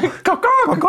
Tuki, tuki, tuki, tuki! Ja, ey, ich, ohne Witz, ich, ich lache Tränen, wenn ich das sehe. Und auch immer noch, ich, es ist so Ja, aber gut. wie cool die aber dann auch trotzdem quasi eine Action-Szene draus machen. Für Ja, die ja, mit den klar. Shotguns Ja, quasi ja. da so lässig durchlaufen und schießen dann das Ding zusammen. Also es ist wirklich cool. Ist auch für mich so äh, ein Film, den ich immer mal gerne nenne, wenn es um verkannte Perlen geht. Ja, Weil ich ist finde, es. der hat nicht ähm, die Publicity gekriegt, die ihm zusteht. Nee, finde ich Der auch ist nicht. viel größer, als er, als er äh, gemacht wurde. Ja, ich frage mich da zwar immer, ob das so an mir und meinem persönlichen Geschmack liegt, aber also wenn du das so sagst, würde ich das direkt unterschreiben. Nee, also der bin, bin, bin ich dabei, weil er ist sehr, sehr lustig, sehr angenehm zu schauen und auch dieses, diese, also auch mit Head and Shoulders dann, ohne jetzt zu verraten, was da damit ist, einfach wie das dann eingebunden ist. Ja. Wo ich denke, okay, das größte Product Placement der Welt, aber auch wie lustig eingebunden, also hammergut. Herrlich. Ja. Guti. 2004. Cooking Lessons war ein Fernsehfilm. Kenne ich nicht, kann ich nichts dazu sagen. Ja, habe ich auch bei mir direkt nicht drin in der Liste. Dann haben wir 2006 die Super Ex, Uma Thurman, ähm, Luke Wilson, Anna Faris. Habe ich nicht gesehen. Hast du War den ich, geguckt? Ja, war ich im Kino. Ein Double Oh. Feature mit James Bond, Casino Royale und die Super X. Okay. In Schifferstadt im Raucherkino. das weiß ich noch, als wäre es gestern Das gewesen. gibt's nicht mehr, gell? Das Kino. Äh, nee, gibt's nicht mehr. Das waren noch Sachen. Ich, da gab es doch auch. War da nicht auch so, so eine Theke, wo du. Da war eine Bar hinten man kann, drin. Ja, ja, du konntest da zwischendrin Bier holen und Cocktails und Ja. so und hast auch einen Tisch dabei gehabt, wo der Aschenbecher drauf stand. Boah, das war Geiler Scheiß. Boah, das war richtig geiler Scheiß. Aber gut, in der heutigen Welt ist das ja nicht mehr tragbar. Nun, Ich fände ja, gu kurz mal Ja, gern. Exkurs. Ich wäre also ich wäre ja mega geflasht, wenn es Kinos gäbe, die im Kinosaal eine Bar haben, also ähnlich wie es da war, wo du aber dir auch essen, also sprich, wo du sagen kannst, ein Burger und so und man kann am Platz einen Film gucken und einen Burger essen. prinzipiell ja. Ich meine, klar, schwierig halt- vielleicht zu genau. stemmen wegen äh, Geräusch, Kulisse Ja. und allem, aber wie gut wäre das, wenn man einfach in seinem Sessel hockt, kann einen Burger oder ein paar Chicken Wings oder was auch immer essen und dass das so ein bisschen mehr eine Verknüpfung aus mh, ja, Filme gucken und essen. Soll ich Einfach. was sagen? Bitte. Ich würde es gar nicht. Ich bin komplett bei dir, aber ich würde die ganze Sache rumdrehen. Ich würde sagen, es sollte kein Kino geben, in dem es eine Theke gibt, wo es Essen gibt und Trinken, sondern es sollte in jeder Bar sollten durchgehend an irgendeiner Wand Filme laufen. ja, genau. Das ist, das ist nämlich meine Drehung, weil ich finde es hammergut. Wenn du in eine Bar kommst und denkst, oh cool, da läuft Terminator 2 oder so. Muss ja nicht mal groß laut sein oder so irgendwas, aber dass du dich unterhalten kannst, kannst dich quasi mit deinen Freunden kurz übersehen freuen, die du das Ja. siehst, kannst was essen und trinken. Ja. Also hätte ich eine Bar, würden da durchgehend Filme laufen. Ist natürlich jetzt lizenzrechtlich schwierig, bla bla bla, braucht ihr jetzt gar nicht in die Kommentare schreiben. Nur Ja. einfach nur als Gedankenspiel fände ich das richtig super. gut. Die Super X war gut. Äh, ja, es geht. Also das ist schon Quatsch. Also schon lustig, weil es zeitweise echt übertrieben ist, weil der kommt dann quasi, also Luke Wilson ist ein normaler Jedermann quasi, der dann sich irgendwann in Uma Thurman verliebt, die aber eine Art Superwoman ist und ähm, aber total mit einem kleinen Ego, sie. und äh, ja, und dann kommt es dann dazu, dass er sich quasi in Anna Ferris verliebt und jo, und wie es halt auch heißt, Super Ex er trennt sich dann von, von Superwoman sozusagen und die ist dann tot eifersüchtig und versucht, diese Beziehung zu crashen. Und es ist aber auch so, dass die dann quasi im Bett liegen und auf einmal fliegt ein Hai durch die Scheibe. Weil sie Okay. quasi halt, also Uma Thurman ins Meer geflogen ist, hat einen Hai genommen und hat ihn quasi ins Schlafzimmer von den zwei reingeschmissen. Also es passieren dann halt auch so Momente. Also es ist schon Quatsch, aber hat seine Momente. Aber würde ich jetzt keinem empfehlen, ey, schaut, das ist die beste Komödie, die ihr jetzt gesehen habt. Das passiert jetzt nicht. Okay. 2011, Freundschaft Plus, habe ich nicht geguckt, mit Natalie Portman, Ashton Kutcher, äh, Kevin Klein. Ja. Wieder mit am Start. Ja, Und ja, Äh, ich hoffe, ich spreche ihn richtig aus. Kann, das, das ist so einer, da finde ich den Namen schwierig. Carrie Elves. Elvis? Ach so, ja. Der, äh, Der- der Robin Hood in Strumpfhosen. ja, genau. äh, ja, Carrie Elves oder so heißt der, ja, genau. Habe ich auch nicht gesehen. Äh, das sind so Themen, da, bei sowas bin ich immer raus. Habe ich gesehen. Der Film hat allerdings ähm, das ganz, ganz große Pech, dass der gleichzeitig zu äh, Freunde mit gewissen, Gewissen Vorzügen. Vor, Vorzügen Ja. oder so. Ja, Das war doch hier also mit äh, Justin Timberlake, Timberlake und Mila und- Kunis. ja. Ähm, das war einfach sein Problem, weil die Mhm. Chemie zwischen, wie soll ich denn sagen, zwischen Justin Timberlake und Mila Kunis war einfach, der Film an sich war schon viel fresher und ansprechender und dann kam quasi wie so der kleine bescheuerte Zwilling mit Freundschaft Plus um die Ecke, die parallel quasi rauskam und da ist der halt da völlig abgekackt, weil niemand nimmt einer Natalie Portman ab, dass sie eine offene so eine Frau ist, die offen mit allem umgeht und irgendwie, weil das ist ja eh so, immer so ein bisschen so ein Püppchen. Also, das, das, weißt du, da nehme ich eine Mila Kunis, so das bisschen das Dreckige und das, ich nehme das halt mal die Freundschaft plus einfach mit. Nehme ich irgendwie eher ab wie Natalie Portman und vom echten Katcher bin ich eh kein Fan. Ja. Und von daher hat halt abgestunken. Ich habe ihn einmal gesehen und er hat halt überhaupt keinen Charme gehabt im Gegensatz zu Freundschaft mit gewissen Vorzügen. Heißt das so? Ich glaube, Ich glaube, der heißt so. Ja. Habe ich aber auch nur, ja, auch wieder nur teil, teilweise geguckt, weil, wie ich gerade schon gesagt habe, ist überhaupt nicht mein Cup of Tea. Das ist sowas, da, Ja, Freunde mit gewissen Vorzügen heißt er. Ja, genau. War auch 2011. Also, sie kamen im selben Jahr halt raus und dann ist es immer schwierig. Einer Ja, klar, halt einer stinkt ab. Genau. Gut, letzter Film von 2014, Draft Day, ein Football-Drama mit Kevin Costner in der Hauptrolle aber auch Chadwick Boseman. Und äh, Jennifer Garner Ja, genau. und der unglaublich coole Frank Langella, den Ja, ich ja. unheimlich gern gesehen Ja, der ist auch super, ja. Ähm, habe ich nicht gesehen. Bin Äh, ich auch wieder raus. Ich auch nicht, aber ich stehe halt auch überhaupt nicht, ich muss mich direkt outen. Ich bin bei Football halt auch raus. Ja, ich auch. alles, Also der- ich- der einzige Footballfilm, den ich schaue, ist Achtung, Any Given Any Sunday. Given Sunday. Ja, natürlich, Mann. Ich wollte wollt gerade sagen, äh, genau den. Das ist auch der einzige wegen äh, äh, hier. Ähm, gibt's das? Was denn? Äh, äh, sag mir seinen Namen. Hier, Ja, Scarface. Al, äh, ja, Al Pacino. Ja, Al Pacino, genau. Aber sonst auch LL Cool J, Jamie Foxx, Ja. Cameron Diaz, also der ist ja schon fett besetzt. Ja. Und der hat auch echt seine krassen Momente, also jetzt hier äh, an jedem verdammten Sonntag. Aber sonst bin ich halt mit Football, tatsächlich habe ich halt überhaupt nichts am Hut. Ja, ja, ich auch. Das ist so. Von daher, das interessiert mich mich dann nicht. auch nicht so richtig. Nee, nicht unbedingt. Gut, äh, nicht das gesehen, war- aber es war sein letzter Film. Was ein letzter Film, 2014. Der Rest ist dann natürlich noch eine unfassbare Liste an Produzententätigkeiten. Da brauchen wir aber jetzt nicht so krass drauf eingehen, Nee, finde da ich. habe ich ein paar rausgesucht, wo ich gedacht habe, huch, da müssen wir mal kurz drüber sprechen. Ja? Ja. Okay, dann hau also, raus. Ganz, also, Ah ja, gut. Ich, ich ja, ich habe auch ein, zwei, sehe ich gerade. Mach ich, mach ich jetzt aber einfach ganz schnell. Du kannst ja, wenn du willst, einfach einhaken, wenn du irgendwo was hast. Also, was ich ganz verrückt fand, ist, dass der quasi die erste äh, Verfilmung von Heavy Metal produziert hatte. Also diese französische Comicreihe. Ja. Gab es ja dann zwei Filme dann dazu. Und den ersten hat er produziert. Dann merkt man 1992, beziehungsweise so, naja, hatte in den 90er war nicht alles gut um äh, Ivan Reitman. Und ich wollte vorhin auch schon sagen, bei Junior, man merkt, dass er halt auch Produzent war von Stopp oder Meine Mami schießt mit Sylvester Stallone. Also das war so, da, da, da merkst du so, das sind die, die üblen Perlen des Iron Reitman in den 90er Jahren. Die Schatten. Genau, aber dann wiederum war ein Film, wo ich eigentlich dachte, also ich meine, ich wusste, dass er nicht der Regisseur ist, aber wenn man es nicht weiß, könnte man es denken, ist äh, Space Jam, Ja, genau. den er produziert hat 1996. Auch wieder hat man natürlich mit Bill Murray ähm, in der Rolle. aber wie gesagt, der finde ich, der hat komplett Ivan Reitman Vibes. Also Ja. da merkt man, dass der quasi als Produzent Das war auch den, den ich mir auch aufgeschrieben hatte bei mir. Produzenten äh, Ja. Space Jam. Ja, der hat mir auch richtig gut gefallen. Finde ich auch heute noch ganz nett.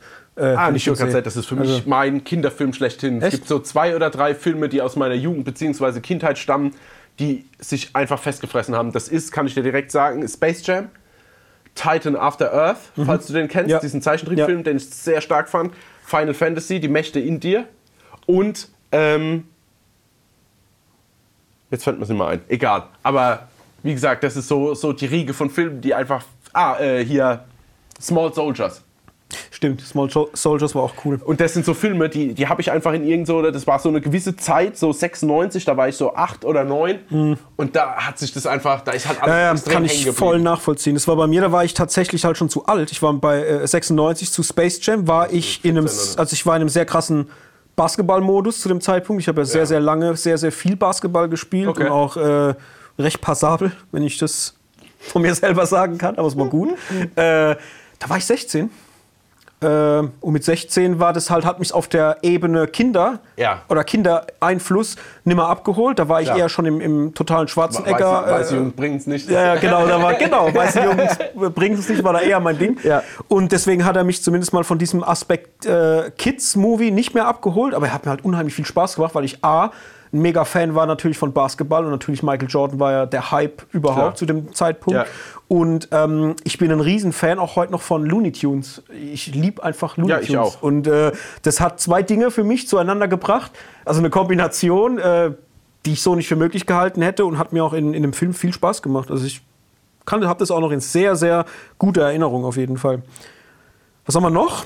Also ich habe bei mir jetzt noch äh, von 2009 Up in the Air, den ersten Film von seinem Sohn, Jason Reitman, den er produziert den ich auch George ganz Clooney, toll ne, finde. Ja, genau, und Vera Farmiga.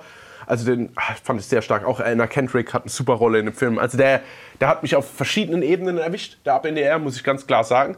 Dann, was ich sehr interessant fand, weil das habe ich gedacht, muss ich jetzt dazu schreiben, ähm, hat er auch den 2016er Ghostbusters produziert. Was ich dann immer auch ein bisschen krass finde, weil ich denke, da spürt man jetzt so gar nichts von den alten Vibes. Ja. So überhaupt nichts. Und auch das Zusammenspiel ist für mich weder irgendwie familiär oder auf einer Ebene oder irgendwie stringent verarbeitet. So, das ist für mich nichts, was eigentlich einen Ivan Reitman-Film ausmacht, ist in diesem Remake, ohne dass ich es jetzt verteufeln will. Was Ja. für sich steht, okay, meinetwegen, aber äh, es passt halt für mich nicht so richtig. Und dann habe ich noch von 2017 äh, Baywatch, wo ich denke, oh krass, von den, ich will ja nicht sagen, dass er immer die dezentesten komödiantischen Punkte getriggert hat, so der Ivan Reitman, aber Baywatch ist halt schon, finde ich, ein ganz anderer Humor, als er eigentlich vertritt. Ja, das stimmt. Deswegen fand ich es einfach interessant und habe es mal noch mit reingebracht. Und natürlich Ghostbusters Legacy, ne? Ja, gut. Zuletzt Ja, jetzt, natürlich, ne? War ja, das auch hab ich in, jetzt- äh, als klar, Produzent. Was ja, ah, ich finde es irgendwie, ich meine, ich will da nicht emotional werden, aber irgendwie ist es krass. So der letzte Film, den er macht, also es endet auf der Note, mit dem sein krasser Erfolg Begann. begann. Ja, Das und, ist crazy. Ja, aber schön, dass er noch gesehen hat, was sein Sohn quasi trotzdem fabrizieren kann. Ich weiß, du bist jetzt nicht der allergrößte Fan von, von Ghostbusters Legacy, wobei, also dreieinhalb Sterne ist bei dir ja trotzdem schon. Ja, du, ich habe den ja jetzt gerade äh, jetzt zum Release Ja, wieder geguckt, äh, zum, zum Heim-Release. Und ich hatte den ja damals schon aus dem Kino mit dreieinhalb bewertet, wobei ich sehr kritisch damit umgegangen bin. Ja. Ich muss auch jetzt sagen, nach der zweiten Sichtung, ich gehe immer noch sehr kritisch damit um, aber habe noch mal einen anderen Blickwinkel auf den Film gekriegt. Und zwar hat äh, meine bessere Hälfte beim Gucken einen sehr, äh, einen sehr guten Satz losgelassen, den ich so nicht gesehen habe. Sie hat gemeint, hey, da lief er gerade zehn Minuten oder eine Viertelstunde. Mhm. Und sie meinte, ey, das hat voll die Vibes wie damals Casper. Ja. Oder äh, und halt so diese Abenteuer-Jugendfilme. Ja, Und Hat's auch. äh, ich habe das dann im Kopf mal kurz durchgespielt und musste dem auch direkt zustimmen. Also der hat wirklich einen super coolen Abenteuer, Kinder. Vibe, so Ja, wie ja. damals so, so in der besten Tradition auch von so einem Goonies und so Ja, weiter. ne? Und das macht er wirklich. Aber, und das ist mir wirklich jetzt beim, bei der zweiten Sichtung dann deutlich stärker aufgefallen, der verliert in der Mitte unheimlich viel. Also gerade diese Sequenz, wenn sie das Protonenpack ausprobieren und diese ganze, mit, also ich würde mal sagen, eine Viertelstunde in der Mitte kackt er komplett ab. Wo er für mich richtig verliert, weil Oh. das äh, einfach, das wirkt mir zu konstruiert, ähm, um Dinge herbeizuführen. Und dann auch die Sequenz, wenn sie mit dem Ecto 1 fahren und wie sie auf einmal von, von 0 auf 100 wissen, wie sie Geräte zu bedienen haben. Sie können einfach alles. Sie haben es nicht lernen müssen. Ja, und das mich, ist mir Ja, ja, ja, ja. das ist mir zu unintelligent gelöst, weil ich mir halt sage, okay, ich gucke jetzt quasi den Werdegang von diesen Kids, wie sie da hinkommen, was sie am Schluss können. Und die können die Sachen einfach, ohne dass man erfährt, wie sie es gelernt haben. Und da hätte ich mir gewünscht, dass sie vielleicht einfach, bestes Beispiel von dir vorhin, eine kleine Montage machen, wo man sieht, wie sie das Auto lenken lernen Ja. mit der Fernbedienung. Ja. Oder sie lernen, dass unter dem Auto eine Klappe ist, die man runterfahren kann. Und es passiert alles, als wäre es schon selbstverständlich. Und es ist was, da kann ich mich dann von dieser ganzen Romantik, die der Film mit, sch- mitschwingt, das macht er ja unheimlich gut, Ja. kann ich mich nicht blenden lassen. Und das war für mich in der, im Mittelteil dann wirklich jetzt gerade beim zweiten Mal gucken schmerzlicher wie damals, als ich aus dem Kino bin. Trotzdem endet er aber halt so, dass ich da hocke und sage, oh mein Gott, mein Herz ist gerade um die Hälfte gewachsen. Also Also ja, also na, irgendwie verstehe ich das, aber also verstehe ich dich. Aber bei mir ist es halt so ein bisschen die Sache. Ich sehe es halt immer im Vergleich mit dem ersten. Und im ersten, außer der Egon, also ich meine, du hast auch nicht gesehen, wie, haben- wie haben die die Protonenpacks gebaut so. Ja. Was ist das alles auf dem Auto? Sie benutzen die Protonenpacks das erste Mal, also du kriegst nicht mal mit, dass es quasi testen im Labor, Ja, sondern ja. die schießen das erste Mal in einem Hotel. Und zerstört, aber, aber man sieht, dass sie sie halt ausprobieren und merken ja, Ja, ja, warte, aber und sie merken ja selber, fuck, ist da Power hinten dran. Ja, und dann machen sie doch, dann machen sie doch den ganzen Raum platt Ja. und lachen doch dann so, so, so süffisant männlich so. Ja, ja, ja, ja. Ja, selbstverständlich. Geil. Ja, Ja, okay. dir schon recht, Ja. ich will bloß darauf raus, weißt da, da, da war es auch auf einmal schwupps einfach Ja, aber da. das sind für mich halt Wissenschaftler, die hinten dran stecken, die sich mit der Materie halt irgendwo auskennen. Also ich, Ja. ich, da, da kann ich für mich zumindest sagen, okay, das sind Wissenschaftler, die forschen auf dem Gebiet, die kennen sich halt einfach mit der Technik aus und haben halt ein Superhirn dabei. Ja. Und da sind es halt für mich einfach nur Kinder. Bis auf eine, die halt Auch irgendwie sich, sich irgendwie Ich beschäftigt. geb- es ja, ist, ja, nee, ich, ich meine, ich gebe dir doch recht. ich will den Film ja auch nicht schlecht machen, weil Nee, er ist ich toll. ja. Ja. und, und ich, ich gönne auch jedem, der dem Ding auch vier oder fünf Sterne gibt, dass er seinen äh, Retro-Moment hat. Und ich, ich, ich liebe das auch. Aber ich hätte mir halt zumindest mal an ein bis zwei Stellen ein bisschen mehr Raffinesse gewünscht, die es einen Tick runter machen. Hm. Weil sonst wäre, da wäre es für mich auch ein Vier-Sterne-Film Ja, es gewesen. ist lustig, dass du jetzt quasi Sachen, also ich tatsächlich stören mich andere Sachen an dem Film, weil ich kann sowas ganz gut hinnehmen. Für Mhm. mich ist sie einfach ein Superhirn und die kann halt auch alles. Man kann auch sagen, wie sie das Protonenpack das erste Mal äh, quasi auseinanderbaut und diese mit der Lampe, ohne Ja. jetzt was zu spoilern. Aber die weiß ja auch direkt, wo was fehlt und was sie rausziehen muss, wo ich denke, ja gut, aber Ja. so ein Atomreaktor auf dem Rücken, also ob sie da jetzt schon groß Fand ich übrigens auch äh, einen kleinen Kritikpunkt. Dieses selbstverständlich hinnehmen, dass sich eine Lampe bewegt oder dass gewisse, ich nenne es mal, äh, äh, übernatürliche Dinge passieren, das wird sehr schnell für bare Münze genommen. Oh ja, aber das Bau, ich finde aber schon, dass das ein längerer Aufbau alles mit sich bringt. Ja, Also bei ihr vielleicht durch die Thematik mit Schach, aber Ja. bei der Mutter.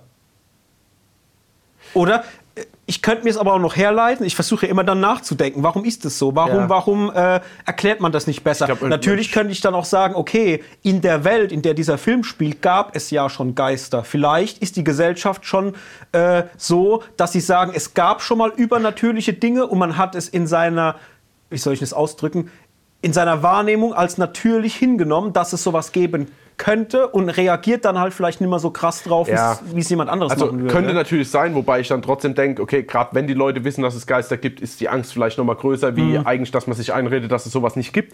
Ich glaube eher, und das ist aber wieder was, das rede ich mir einfach schön, bin ich ehrlich, dass die die Wärme und die Aura spüren, dass es quasi kein nichts Böses ist, ja. Sondern dass es irgendwie eine gewisse Wärme abgibt, eine gewisse Vertrautheit und deswegen lassen sie sich so schnell darauf ein, ohne das zu hinterfragen oder irgendwie Angst zu haben. Aber das ist auch für mich einfach so eine, das rede ich mir einfach ein, um den Film rund zu machen, so bin ich ehrlich. Und es funktioniert. Also warum, warum nicht weitermachen? Also daher, ich habe den jetzt auch, ich habe den jetzt dreimal geschaut seit Release nochmal, dreimal. Und ich bin immer noch, ich bin immer noch hinweg. Es Ja. gibt immer noch dieselben Szenen, ich bin immer noch gelangweilt, wenn, natürlich ist es ein, ein dramatischer Moment, aber ich bin trotzdem immer noch gelangweilt, wenn die Mutter in den Keller geht Mhm. und diese ganzen Erinnerungen sieht und dass ihr Vater doch sich quasi gekümmert hat oder interessiert hat. Das ist für mich so, da gucke ich dann kurz aufs Handy, bis die Szene rum ist. So, das Ja. ist irgendwie, das ist für mich ein Durchhänger, obwohl er relevant ist, weil auch ihre, ihr Charakter braucht ja eine Entwicklung. Und dann störe ich mich halt immer noch an diesen Mini-Marshmallow-Männers.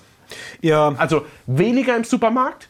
Mich stört beim Schlusskampf Im dieses Auto, im ne? Auto. Da könnte ich, das ist wirklich ein Punkt, da könnte ich mit der Faust in den Fernseher schlagen. Weil das ist dann schon wieder, das ist schon wieder zu dämlich. Das ist Baywatch dann auf einmal wieder. Ja. Also, ja, ja. ja, die hätten halt den Kleinen irgendwie anders ablenken können oder ihm eine andere Aufgabe genau, zu, ich meine klar, geben, dass ne? der in dem Moment nicht reagieren darf, weil sonst quasi, sagen wir mal, das nicht so verläuft, wie sie sich das ausgedacht haben. Aber ich fand das einfach, das kam mir vor, als wären, wären wirklich zwei Trottel in dem Auto, die jetzt damit irgendwie, die jetzt abgelenkt werden müssen. Also die kommen mir ja beide vor und die werden ja die ganze Zeit aufgebaut als, ich meine, der, dieser Podcast hat ja schon ein bisschen Gravitas, sage ich mal. Und selbst äh, hier, wie heißt der? The Stranger Things Guy. Ach, der, der Finn Wohlfahrt. Finn Wolfhard, genau. Ähm, hat ja auch sympathische Dinge und dann werden die auf einmal so kurz vor zwei, drei Minuten hingestellt wie die letzten Trottel, so, wo ich denke, oh. Aber trotzdem hat der Film echt. Äh, Ist eigentlich, also, ich habe die ganze Zeit drüber nachgedacht. Meinst du, dass die Janine die Mutter von der Mutter ist? Also, ist die. ja, die Sache ist genau, ich finde es auch lustig, dass Oh, darüber das kein Wort ver verloren wird. Man, man, man kriegt nirgendwo vermittelt, wer Nee. eigentlich die Mutter von Nee, ihr überhaupt ist. nicht. Aber Und- auch nichts erzählt, was mit der Mutter ist, oder? Nee, gar nicht. Aber am Schluss sieht man ja, äh, kurzer Spoiler-Alarm, sieht man ja nochmal dies, diese Szene auf, äh, zwischen Egon und, und Janine, wenn sie ihm diese Münze übergibt. Genau. Und das vermittelt er ja halt schon, dass die einen Love Ja, Interest ja, hatten. hatten sie ja eh. Also ja. zumindest sie mit ihm, wobei sie dann im zweiten Teil aber mit Rick Moranis zusammen war. Also gab es ja dann den Ja, stimmt. Love Point. Ja. Aber eigentlich war sie hier verliebt in ihn. Also Und- das ist ja diese, wie er den Computer anschließt im ersten Teil. Ja, ja, ist ja super. das so. Das ist so und vor allen Dingen, wie toll ist es, dass man bei Legacy quasi äh, ähm, hier Grünspan, Schimmel und äh, Schimmelpilze und Dings sieht, hier Ja, er ja, ja. gesammelt hat. Ist. Geil. Ja. Ja, und da habe ich mich gefragt, ist das vielleicht die Mutter? Habe ich mir auch kurz gedacht, weil es gibt ja kein Wort drüber verloren. Ja. Ja, Interessant. Keine Ahnung. Ah, Ich merke schon, wir müssen auf jeden Fall noch einen Ghostbusters-Cast machen. Ja, Äh, definitiv. Das, äh, da k- reden wir uns Ich hab- die Seele aus dem Leib. ja, aber sowas von. Gut. Jetzt sind wir schon bei einer Stunde zehn. Ähm, wollen wir noch über irgendwas sprechen? Wollen wir noch mal ganz kurz, was unsere liebsten Iron Rightmans sind? Können wir Oder gerne, haben wir das nö, das können wir gerne abschließend machen. Also ich glaube, es kam ja schon ein bisschen raus. Ähm, ich kann, ja, klar können wir machen. Im Top 3. Oh, ja, doch. Äh, Die, die mache ich dann aber jetzt spontan. Ja, ich auch. Fangen wir an bei der 3. Ich glaube, die 3 bei mir ah, ist der Kindergartenkopf. Oh, bei mir ist es Evolution. Echt? Ja, weil, bin ich, sorry, bin ich jetzt ehrlich, ich weiß, Spannungsbogen ist jetzt dahin, aber wenn ich Evolution muss ich auf 3 setzen, weil Ghostbusters 2 auf 2 ist und Ghostbusters 1 auf Ach, 1. echt? Ja. Also Okay. ich meine, wir können jetzt auch Ghostbusters zusammenfassen. Ne, weil ich hätte jetzt, also ich hätte es bei mir gesagt, Ja. die 3 ist, Geil. ist Kindergartenkopf, die 2 ist Evolution und die 1 ist Ghostbusters 1. Ja. Den 2er hätte ich rausgelassen, weil äh, für eine Top 3 zu erstellen, also ich liebe beide über alles. Ja. Aber ich würde dann halt einen davon rausstreichen, weil ich die zwei anderen auch unheimlich lieb. Ja. Und deswegen wäre bei mir in der Top 3 ja. Okay, Die dann- 1 Ghostbusters, Ja, bin ich bei Evolution, Kindergartenkopf. Oh, ja, okay. Dann, also wenn wir es so machen. Nee, nee, nee. wenn Kannst das. Du, bleib bei deinem Nee, nee, nee. Platz Ich- 1 und 2. Nee, ich hätte gern Ghostbusters einfach zusammengefasst. Ja. Und deswegen steht Ghostbusters Der heilige Gral. ist, ist auf 1, dann Evolution, dann der Kindergartenkopf. Sorry, bin ich. Bin ich, ich Okay, mein, schön, freue ich mich. sind, Ähm, Aschur. Gut, dann würde ich sagen, lass uns doch von hinten schnell nochmal anfangen. Einfach zusammengefasst, was lieben wir so sehr an Evolution?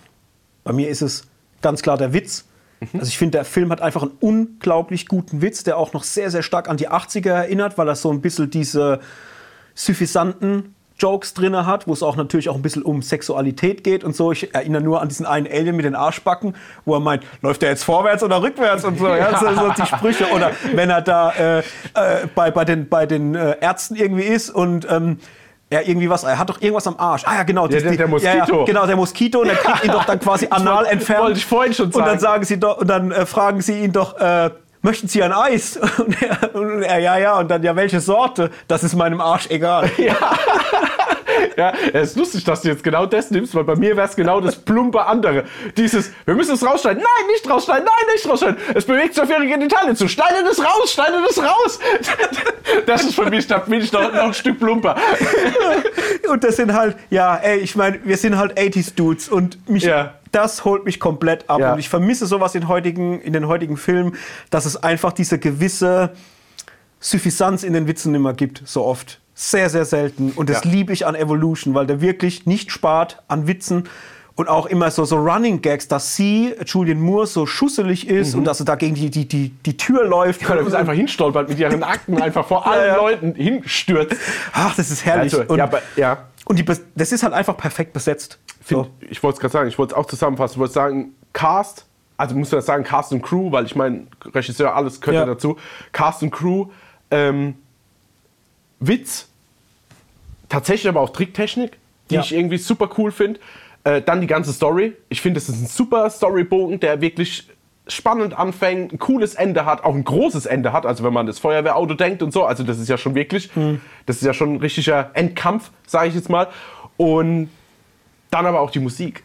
Ja. Ich finde, der hat richtig coole Titel. Ich meine, mir fällt jetzt zwar kein einer bekannter Lizenztitel ein, Ja. aber ich weiß, dass das groovt wie Sau. Ja, der hat so Montagen, wenn sie aus dem, äh, wenn sie aus dem Einkaufszentrum kommen und diesen, diesen Vogel, äh, den, den, finden, den legen sie ja um. Ja. Und dann fahren sie ja dann in dem Cabrio, glaube ich. Und die fahren doch diesen Jeep Oder diesen Cabrio. Jeep und Ja. feiern sich dann selber, Ja. während diese Musik läuft. Genau. Und feiern dann so im Auto, wo sie Ja. dann auch so tanzen mit Ja, den ja, Armen genau. und so. Genau das. Ja, absolut. Gebe ich dir Aber der absolut hat doch auch so ein cooles Theme, oder? Dieser Film. Das ist, ich meine ja, weil immer wenn die irgendwo hinfahren mit dem Auto, läuft es quasi im Hintergrund. Ich mag das ja eh, wenn so ein Film so ein gewisses so ein Thema hat, was immer so leicht Ja. im Hintergrund mitdümpelt. Und das ist in dem Film auch. Und ich glaube, das macht es auch viel für mich aus. Also wie gesagt, da hat man, also es ist, das ist einer der rundesten Sachen, die er halt je produziert oder Regie geführt hat. Ja. Schön. Kindergartenkopf. Ja. Die zwei. Ja. Äh, ja, habe ich ja vorhin schon gesagt, eine meiner liebsten Komödien mit Schwarzenegger. Hat mir unheimlich gut gefallen, weil ich finde, dass er da drin auch ja, mal richtig schauspielert. Das ist ähnlich wie bei End of Days, wo ich auch schon in einem anderen Podcast gesagt habe, dass es für mich eine Rolle ist, wo er wirklich mal zeigt, dass er als Schauspieler halt auch was leisten kann. Und das war für mich in Kindergartenkopf auch so. Gerade die Wandlung am Anfang noch bärtig, der beinharte Cop, äh, ich bin der Spielverderber.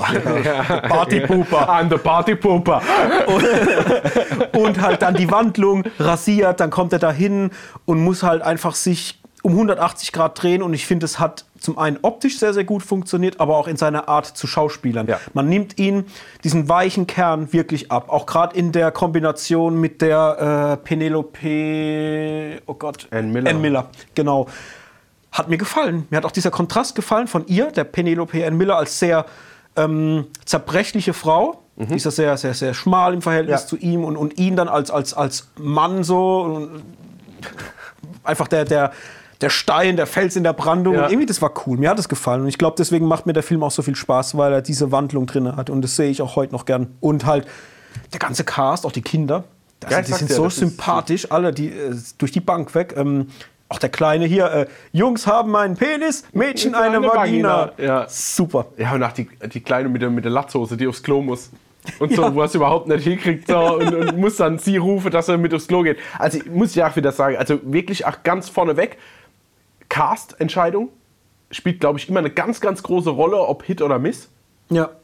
Ähm, der Witz, die Wandlungsfähigkeit von Arnold Schwarzenegger, die Sidekicks wie äh, Pamela Reed als eigentlich quasi Kindergärtnerin, äh, nicht Kindergärtnerin, aber die eigentlich die Rolle ausfüllen Es sollte. ja auch, und und auch der Witz mit ihr, mit ihrem Charakter. ja, und aber auch Dieses- mit ihrem Freund. Ja, ja, dieses ständig Fressen. Ja, ja, genau. Immer am Essen und Ja. so. Und, und wenn er dann, genau, mit dem Freund, wenn er sie besucht und Ja. dann dies, diesen, diesen Frauenbademantel anhat und, und hat ihr dann noch äh, Pasta gekocht und Ja. sie dann, mein Leibgericht, Pasta Olio. Ja? und haut sich die Pasta rein Ja. und hatte einen Tag vorher noch eine Lebensmittelvergiftung. Genau, genau. Super. Göttlich. Ach, ich liebe das. Ja, und auch diese, diese, diese weirden Situationen, wo sie da quasi essen sind zusammen und treffen ja dann auf Penelope Ann Miller und verkauft sie dann als seine Schwester oder wie. Ja. Die, und auch, ich hab's ja auch vorhin gesagt, die Rektorin, ich, da fällt mir zwar nie der, der Äh, Name Linda. Hunt. Linda Hunt, die genau. Miss Schlauski. Die Miss Schlauski, Ja. genau. Und also das ist wirklich, wirklich ein ganz wieder sehr, sehr cooler Cast. Und, aber auch wie, ja, wieder, wie soll ich denn sagen, äh, eine Regisseurleistung, den ganzen Cast so sympathisch zu inszenieren. Ja, ja, mega cool. Ja. Und äh, habe ich letztens erst gelesen, war mir gar nicht bewusst. Ich habe den Film bisher noch nicht auf Englisch geguckt, immer auf Deutsch. Also ich guck, die meisten Filme gucke ich auf Deutsch. Und im Original spricht ja der Schwarzenegger auch zwei Sätze auf Deutsch. Das ist, wenn er sie, die äh, Pamela Reed, er trägt sie ja ins Motel rein. Ich weiß jetzt nur nicht, ob es die Szene war die betrunken, als die essen gegangen sind? Nee.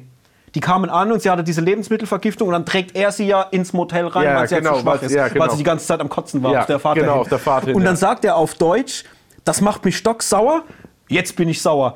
Und das sagt er auch im englischen Original Ah, auf Deutsch. ja. Und das wusste ich nicht. Äh, deswegen wollte ich mal irgendwann später mal gucken, dass ich dir mal die, in die, die Scheibe mal in den Blu-ray-Player werfe und mir das nochmal angucke. Das Ja, ja. mal Ich interessieren. glaube, da hat doch auch so eine Backstory, oder? Dass er Deutscher ist oder ja, so? ja, genau, richtig. Ja. Gut, die Nummer eins.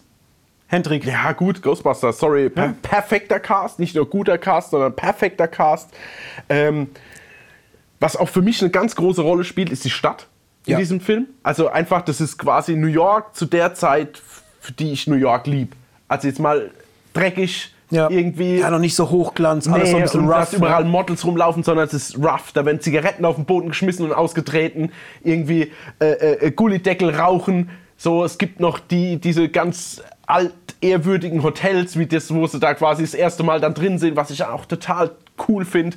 Und ja, einfach äh, alles. Die Tricks, die, die Story, der Witz, das Finale, die Musik aber auch so Kleinigkeiten. Für mich ist es immer noch eine der besten Szenen aller Zeiten, ist quasi der Übergang von, sie sind beim Bürgermeister im Büro und überreden den quasi, dass sie das jetzt angehen dürfen. Ja. Und er stellt die Frage, was brauchen sie von mir? Cut! Und dann dieses. Und siehst irgendwie die Nationalgarde und Feuerwehrautos und alles. Und heute rauschen wir mal über ein paar Rote. So, und, und einfach dieses, diese Feierei und überall Geist, Geisterjäger, Geisterjäger, Geisterjäger. Ja, und der ja. Bill Murray steigt aus und ist halt total in seinem äh, Ja. Element und, und animiert alle. Äh, hier, Ray Stance. Und so.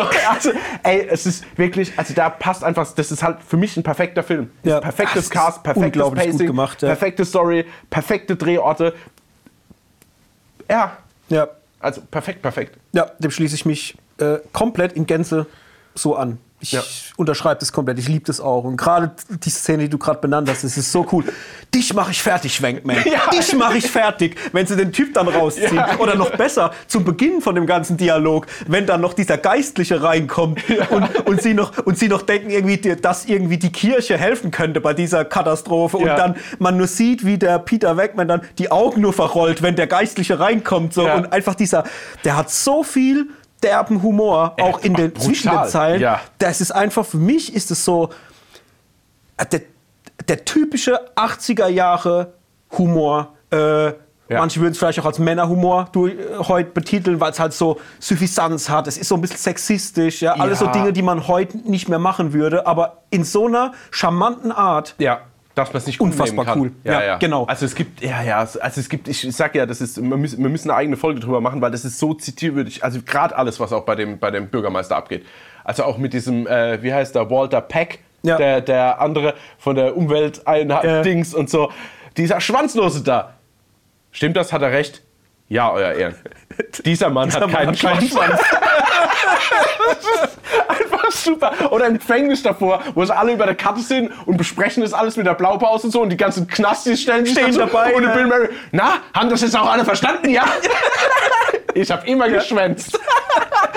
ja, ja, gut. Komm, Ah, beenden wir das Ganze, sonst komme ich ja nicht mehr raus. Vielleicht noch ganz kurz. Äh, Ja. Krass, 31 Millionen hat er damals verschlungen. Nicht Ja. viel und hat weltweit 291,6 Millionen eingespielt. Also ein massiver Erfolg. Massiver Erfolg. Richtig, Ja, ja, richtig krass. Ähm, und vielleicht auch noch interessant, immer wieder, wenn ich drüber nachdenke, über Ghostbusters, weil es ja auch ein Franchise ist, was weltweit ultra, ultra erfolgreich ist. Also es gibt auch Studien, die sagen, dass ähm, das bekannteste Logo oder die bekannteste Marke der Welt ist Coca-Cola vom Bekanntheitsgrad und auf Platz zwei kommt das Ghostbuster-Logo. Da gibt es Studien drüber. Verrückt. Und ich denke mir jedes Mal, was für ein krasses Genie Dan Aykroyd ist, der ja die Geschichte geschrieben hat Ja. oder die auch basiert auf Geschichten und, und, und Drehbüchern Ja. von ihm. Ich finde es so unfassbar, weil er für mich halt einfach mit Ghostbusters zum zweiten dann auch noch Blues Brothers geschrieben hat. Und es ist ja einer von meinen absoluten All-Time-Lieblingsfilmen. Und auch das ist ja so krass in die Popkultur eingezogen, also jetzt Blues Brothers als auch Ghostbusters. Und ich finde es einfach unfassbar, wie talentiert und kreativ dieser Mensch ist. Ähm, zwei sol solche Projekte äh, zu starten, was zu schreiben, was einfach die komplette Welt, das ist ja nicht nur partiell mal die USA oder so, sondern es ist auf dem ganzen Planeten Erde einfach unfassbar, wie bekannt und populär diese Stoffe sind. Ja. Und sowas fasziniert mich immer. Und das, das wollte ich nur noch mal loswerden. Also Dan Aykroyd für mich ein ganz, ganz, ganz krasser Typ. Und auch mit einem mega coolen Humor. Ich denke, Casper, gutes, weil ich, weil ich ja vorhin auch mal Casper erwähnt hatte, allein schon bei Casper, wenn er als Geisterjäger aus dem Haus rausgerannt kommt Ja. und vor den Geistern Ja. wegrennt. Also allein schon auch diesen Humor zu beweisen, sowas halt mal als Mini-Nebenrolle in, in so einem Film auch Ja. mit einzubinden, unfassbar cool. Spielt er auch bei Evolution mit, ist mir gerade eingefallen, spielt er nicht Ja klar, der ist der, äh, der Gouverneur oder, oder. Gouverneur, Ja, ja. genau, ja, stimmt. Ähm, geil, richtig, richtig cool. ja. Oh, jetzt sind wir aber in, in Rage, in Ghostbusters Rage. Das ja, freut es mich. ist, Das halt auch, es ist halt auch so ein bisschen, bei mir ist es halt ein, ein positiv Wunderpunkt. Alright, dann würde ich sagen, sind wir so gut wie am Ende. Wir haben ganz spontan über Ivan Reitman gesprochen, der leider am 12. Februar verstorben ist. 75 Jahre war er alt. Also Ja. auch äh, stattliches Alter, kann man sagen. Und ja, also ich hoffe, er bleibt in sehr, sehr guter Erinnerung. Die Filme, die er gemacht hat, nimmt uns keiner mehr weg. Die können wir gucken, bis wir alt und grau sind. Und ich werde auch etliche davon gucken, bis ich alt und grau bin. Das weiß ich jetzt schon. Und ansonsten würde ich sagen, wenn euch die Folge gefallen hat, dann natürlich nicht vergessen, uns zu abonnieren, wo man uns abonnieren kann. Also gerne mal auf die ganzen Podcatcher eurer Wahl gehen und den Knopf drücken und natürlich auch gucken, was wir in den sozialen Medien so treiben. Wir sind bei Instagram und bei Twitter auf jeden Fall am Start. Da könnt ihr mit uns kommunizieren. Schreibt mal eure Gedanken in die Postings, wenn wir das Posting von der Folge hochgeladen haben was euer Lieblingsfilm ist von Iron Reitman, was ihr vielleicht damit verbindet, vielleicht auch die eine oder andere Kindheitserinnerung, man weiß es nicht. Ähm, und sonst, hast du noch was zu sagen? Ja, mich würde mal der Lieblingsfilm interessieren. Schreibt den mal auf jeden Fall rein. Was ist so euer Top 1 Ivan Reitman Film? Oh ja, genau. Das würde mich einfach mal interessieren. Richtig, der Lieblingsfilm von Ivan Reitman. Einmal in die Kommentare bitte. Genau. Ähm, genau, ansonsten bewerten nicht vergessen. Ihr wisst Bescheid, wie es läuft. Geht auf Spotify und Apple, kann man ganz gut Sterne abgeben. Wir freuen uns natürlich über fünf Sterne, ähm, damit wir noch weiter wachsen, sichtbar bleiben, sichtbar werden. Und ansonsten sehen wir uns in der nächsten Folge. Hören uns Hören in der uns. nächsten Folge. Ich grad immer bei. Sehen. ja, Film, Film fatal, schwimmt fatal, ja, ja, definitiv. Alles klar, dann sind wir raus. Vielen lieben Dank fürs Zuhören. Macht's gut. Äh, bis zum nächsten Mal. Tschüss. Ciao.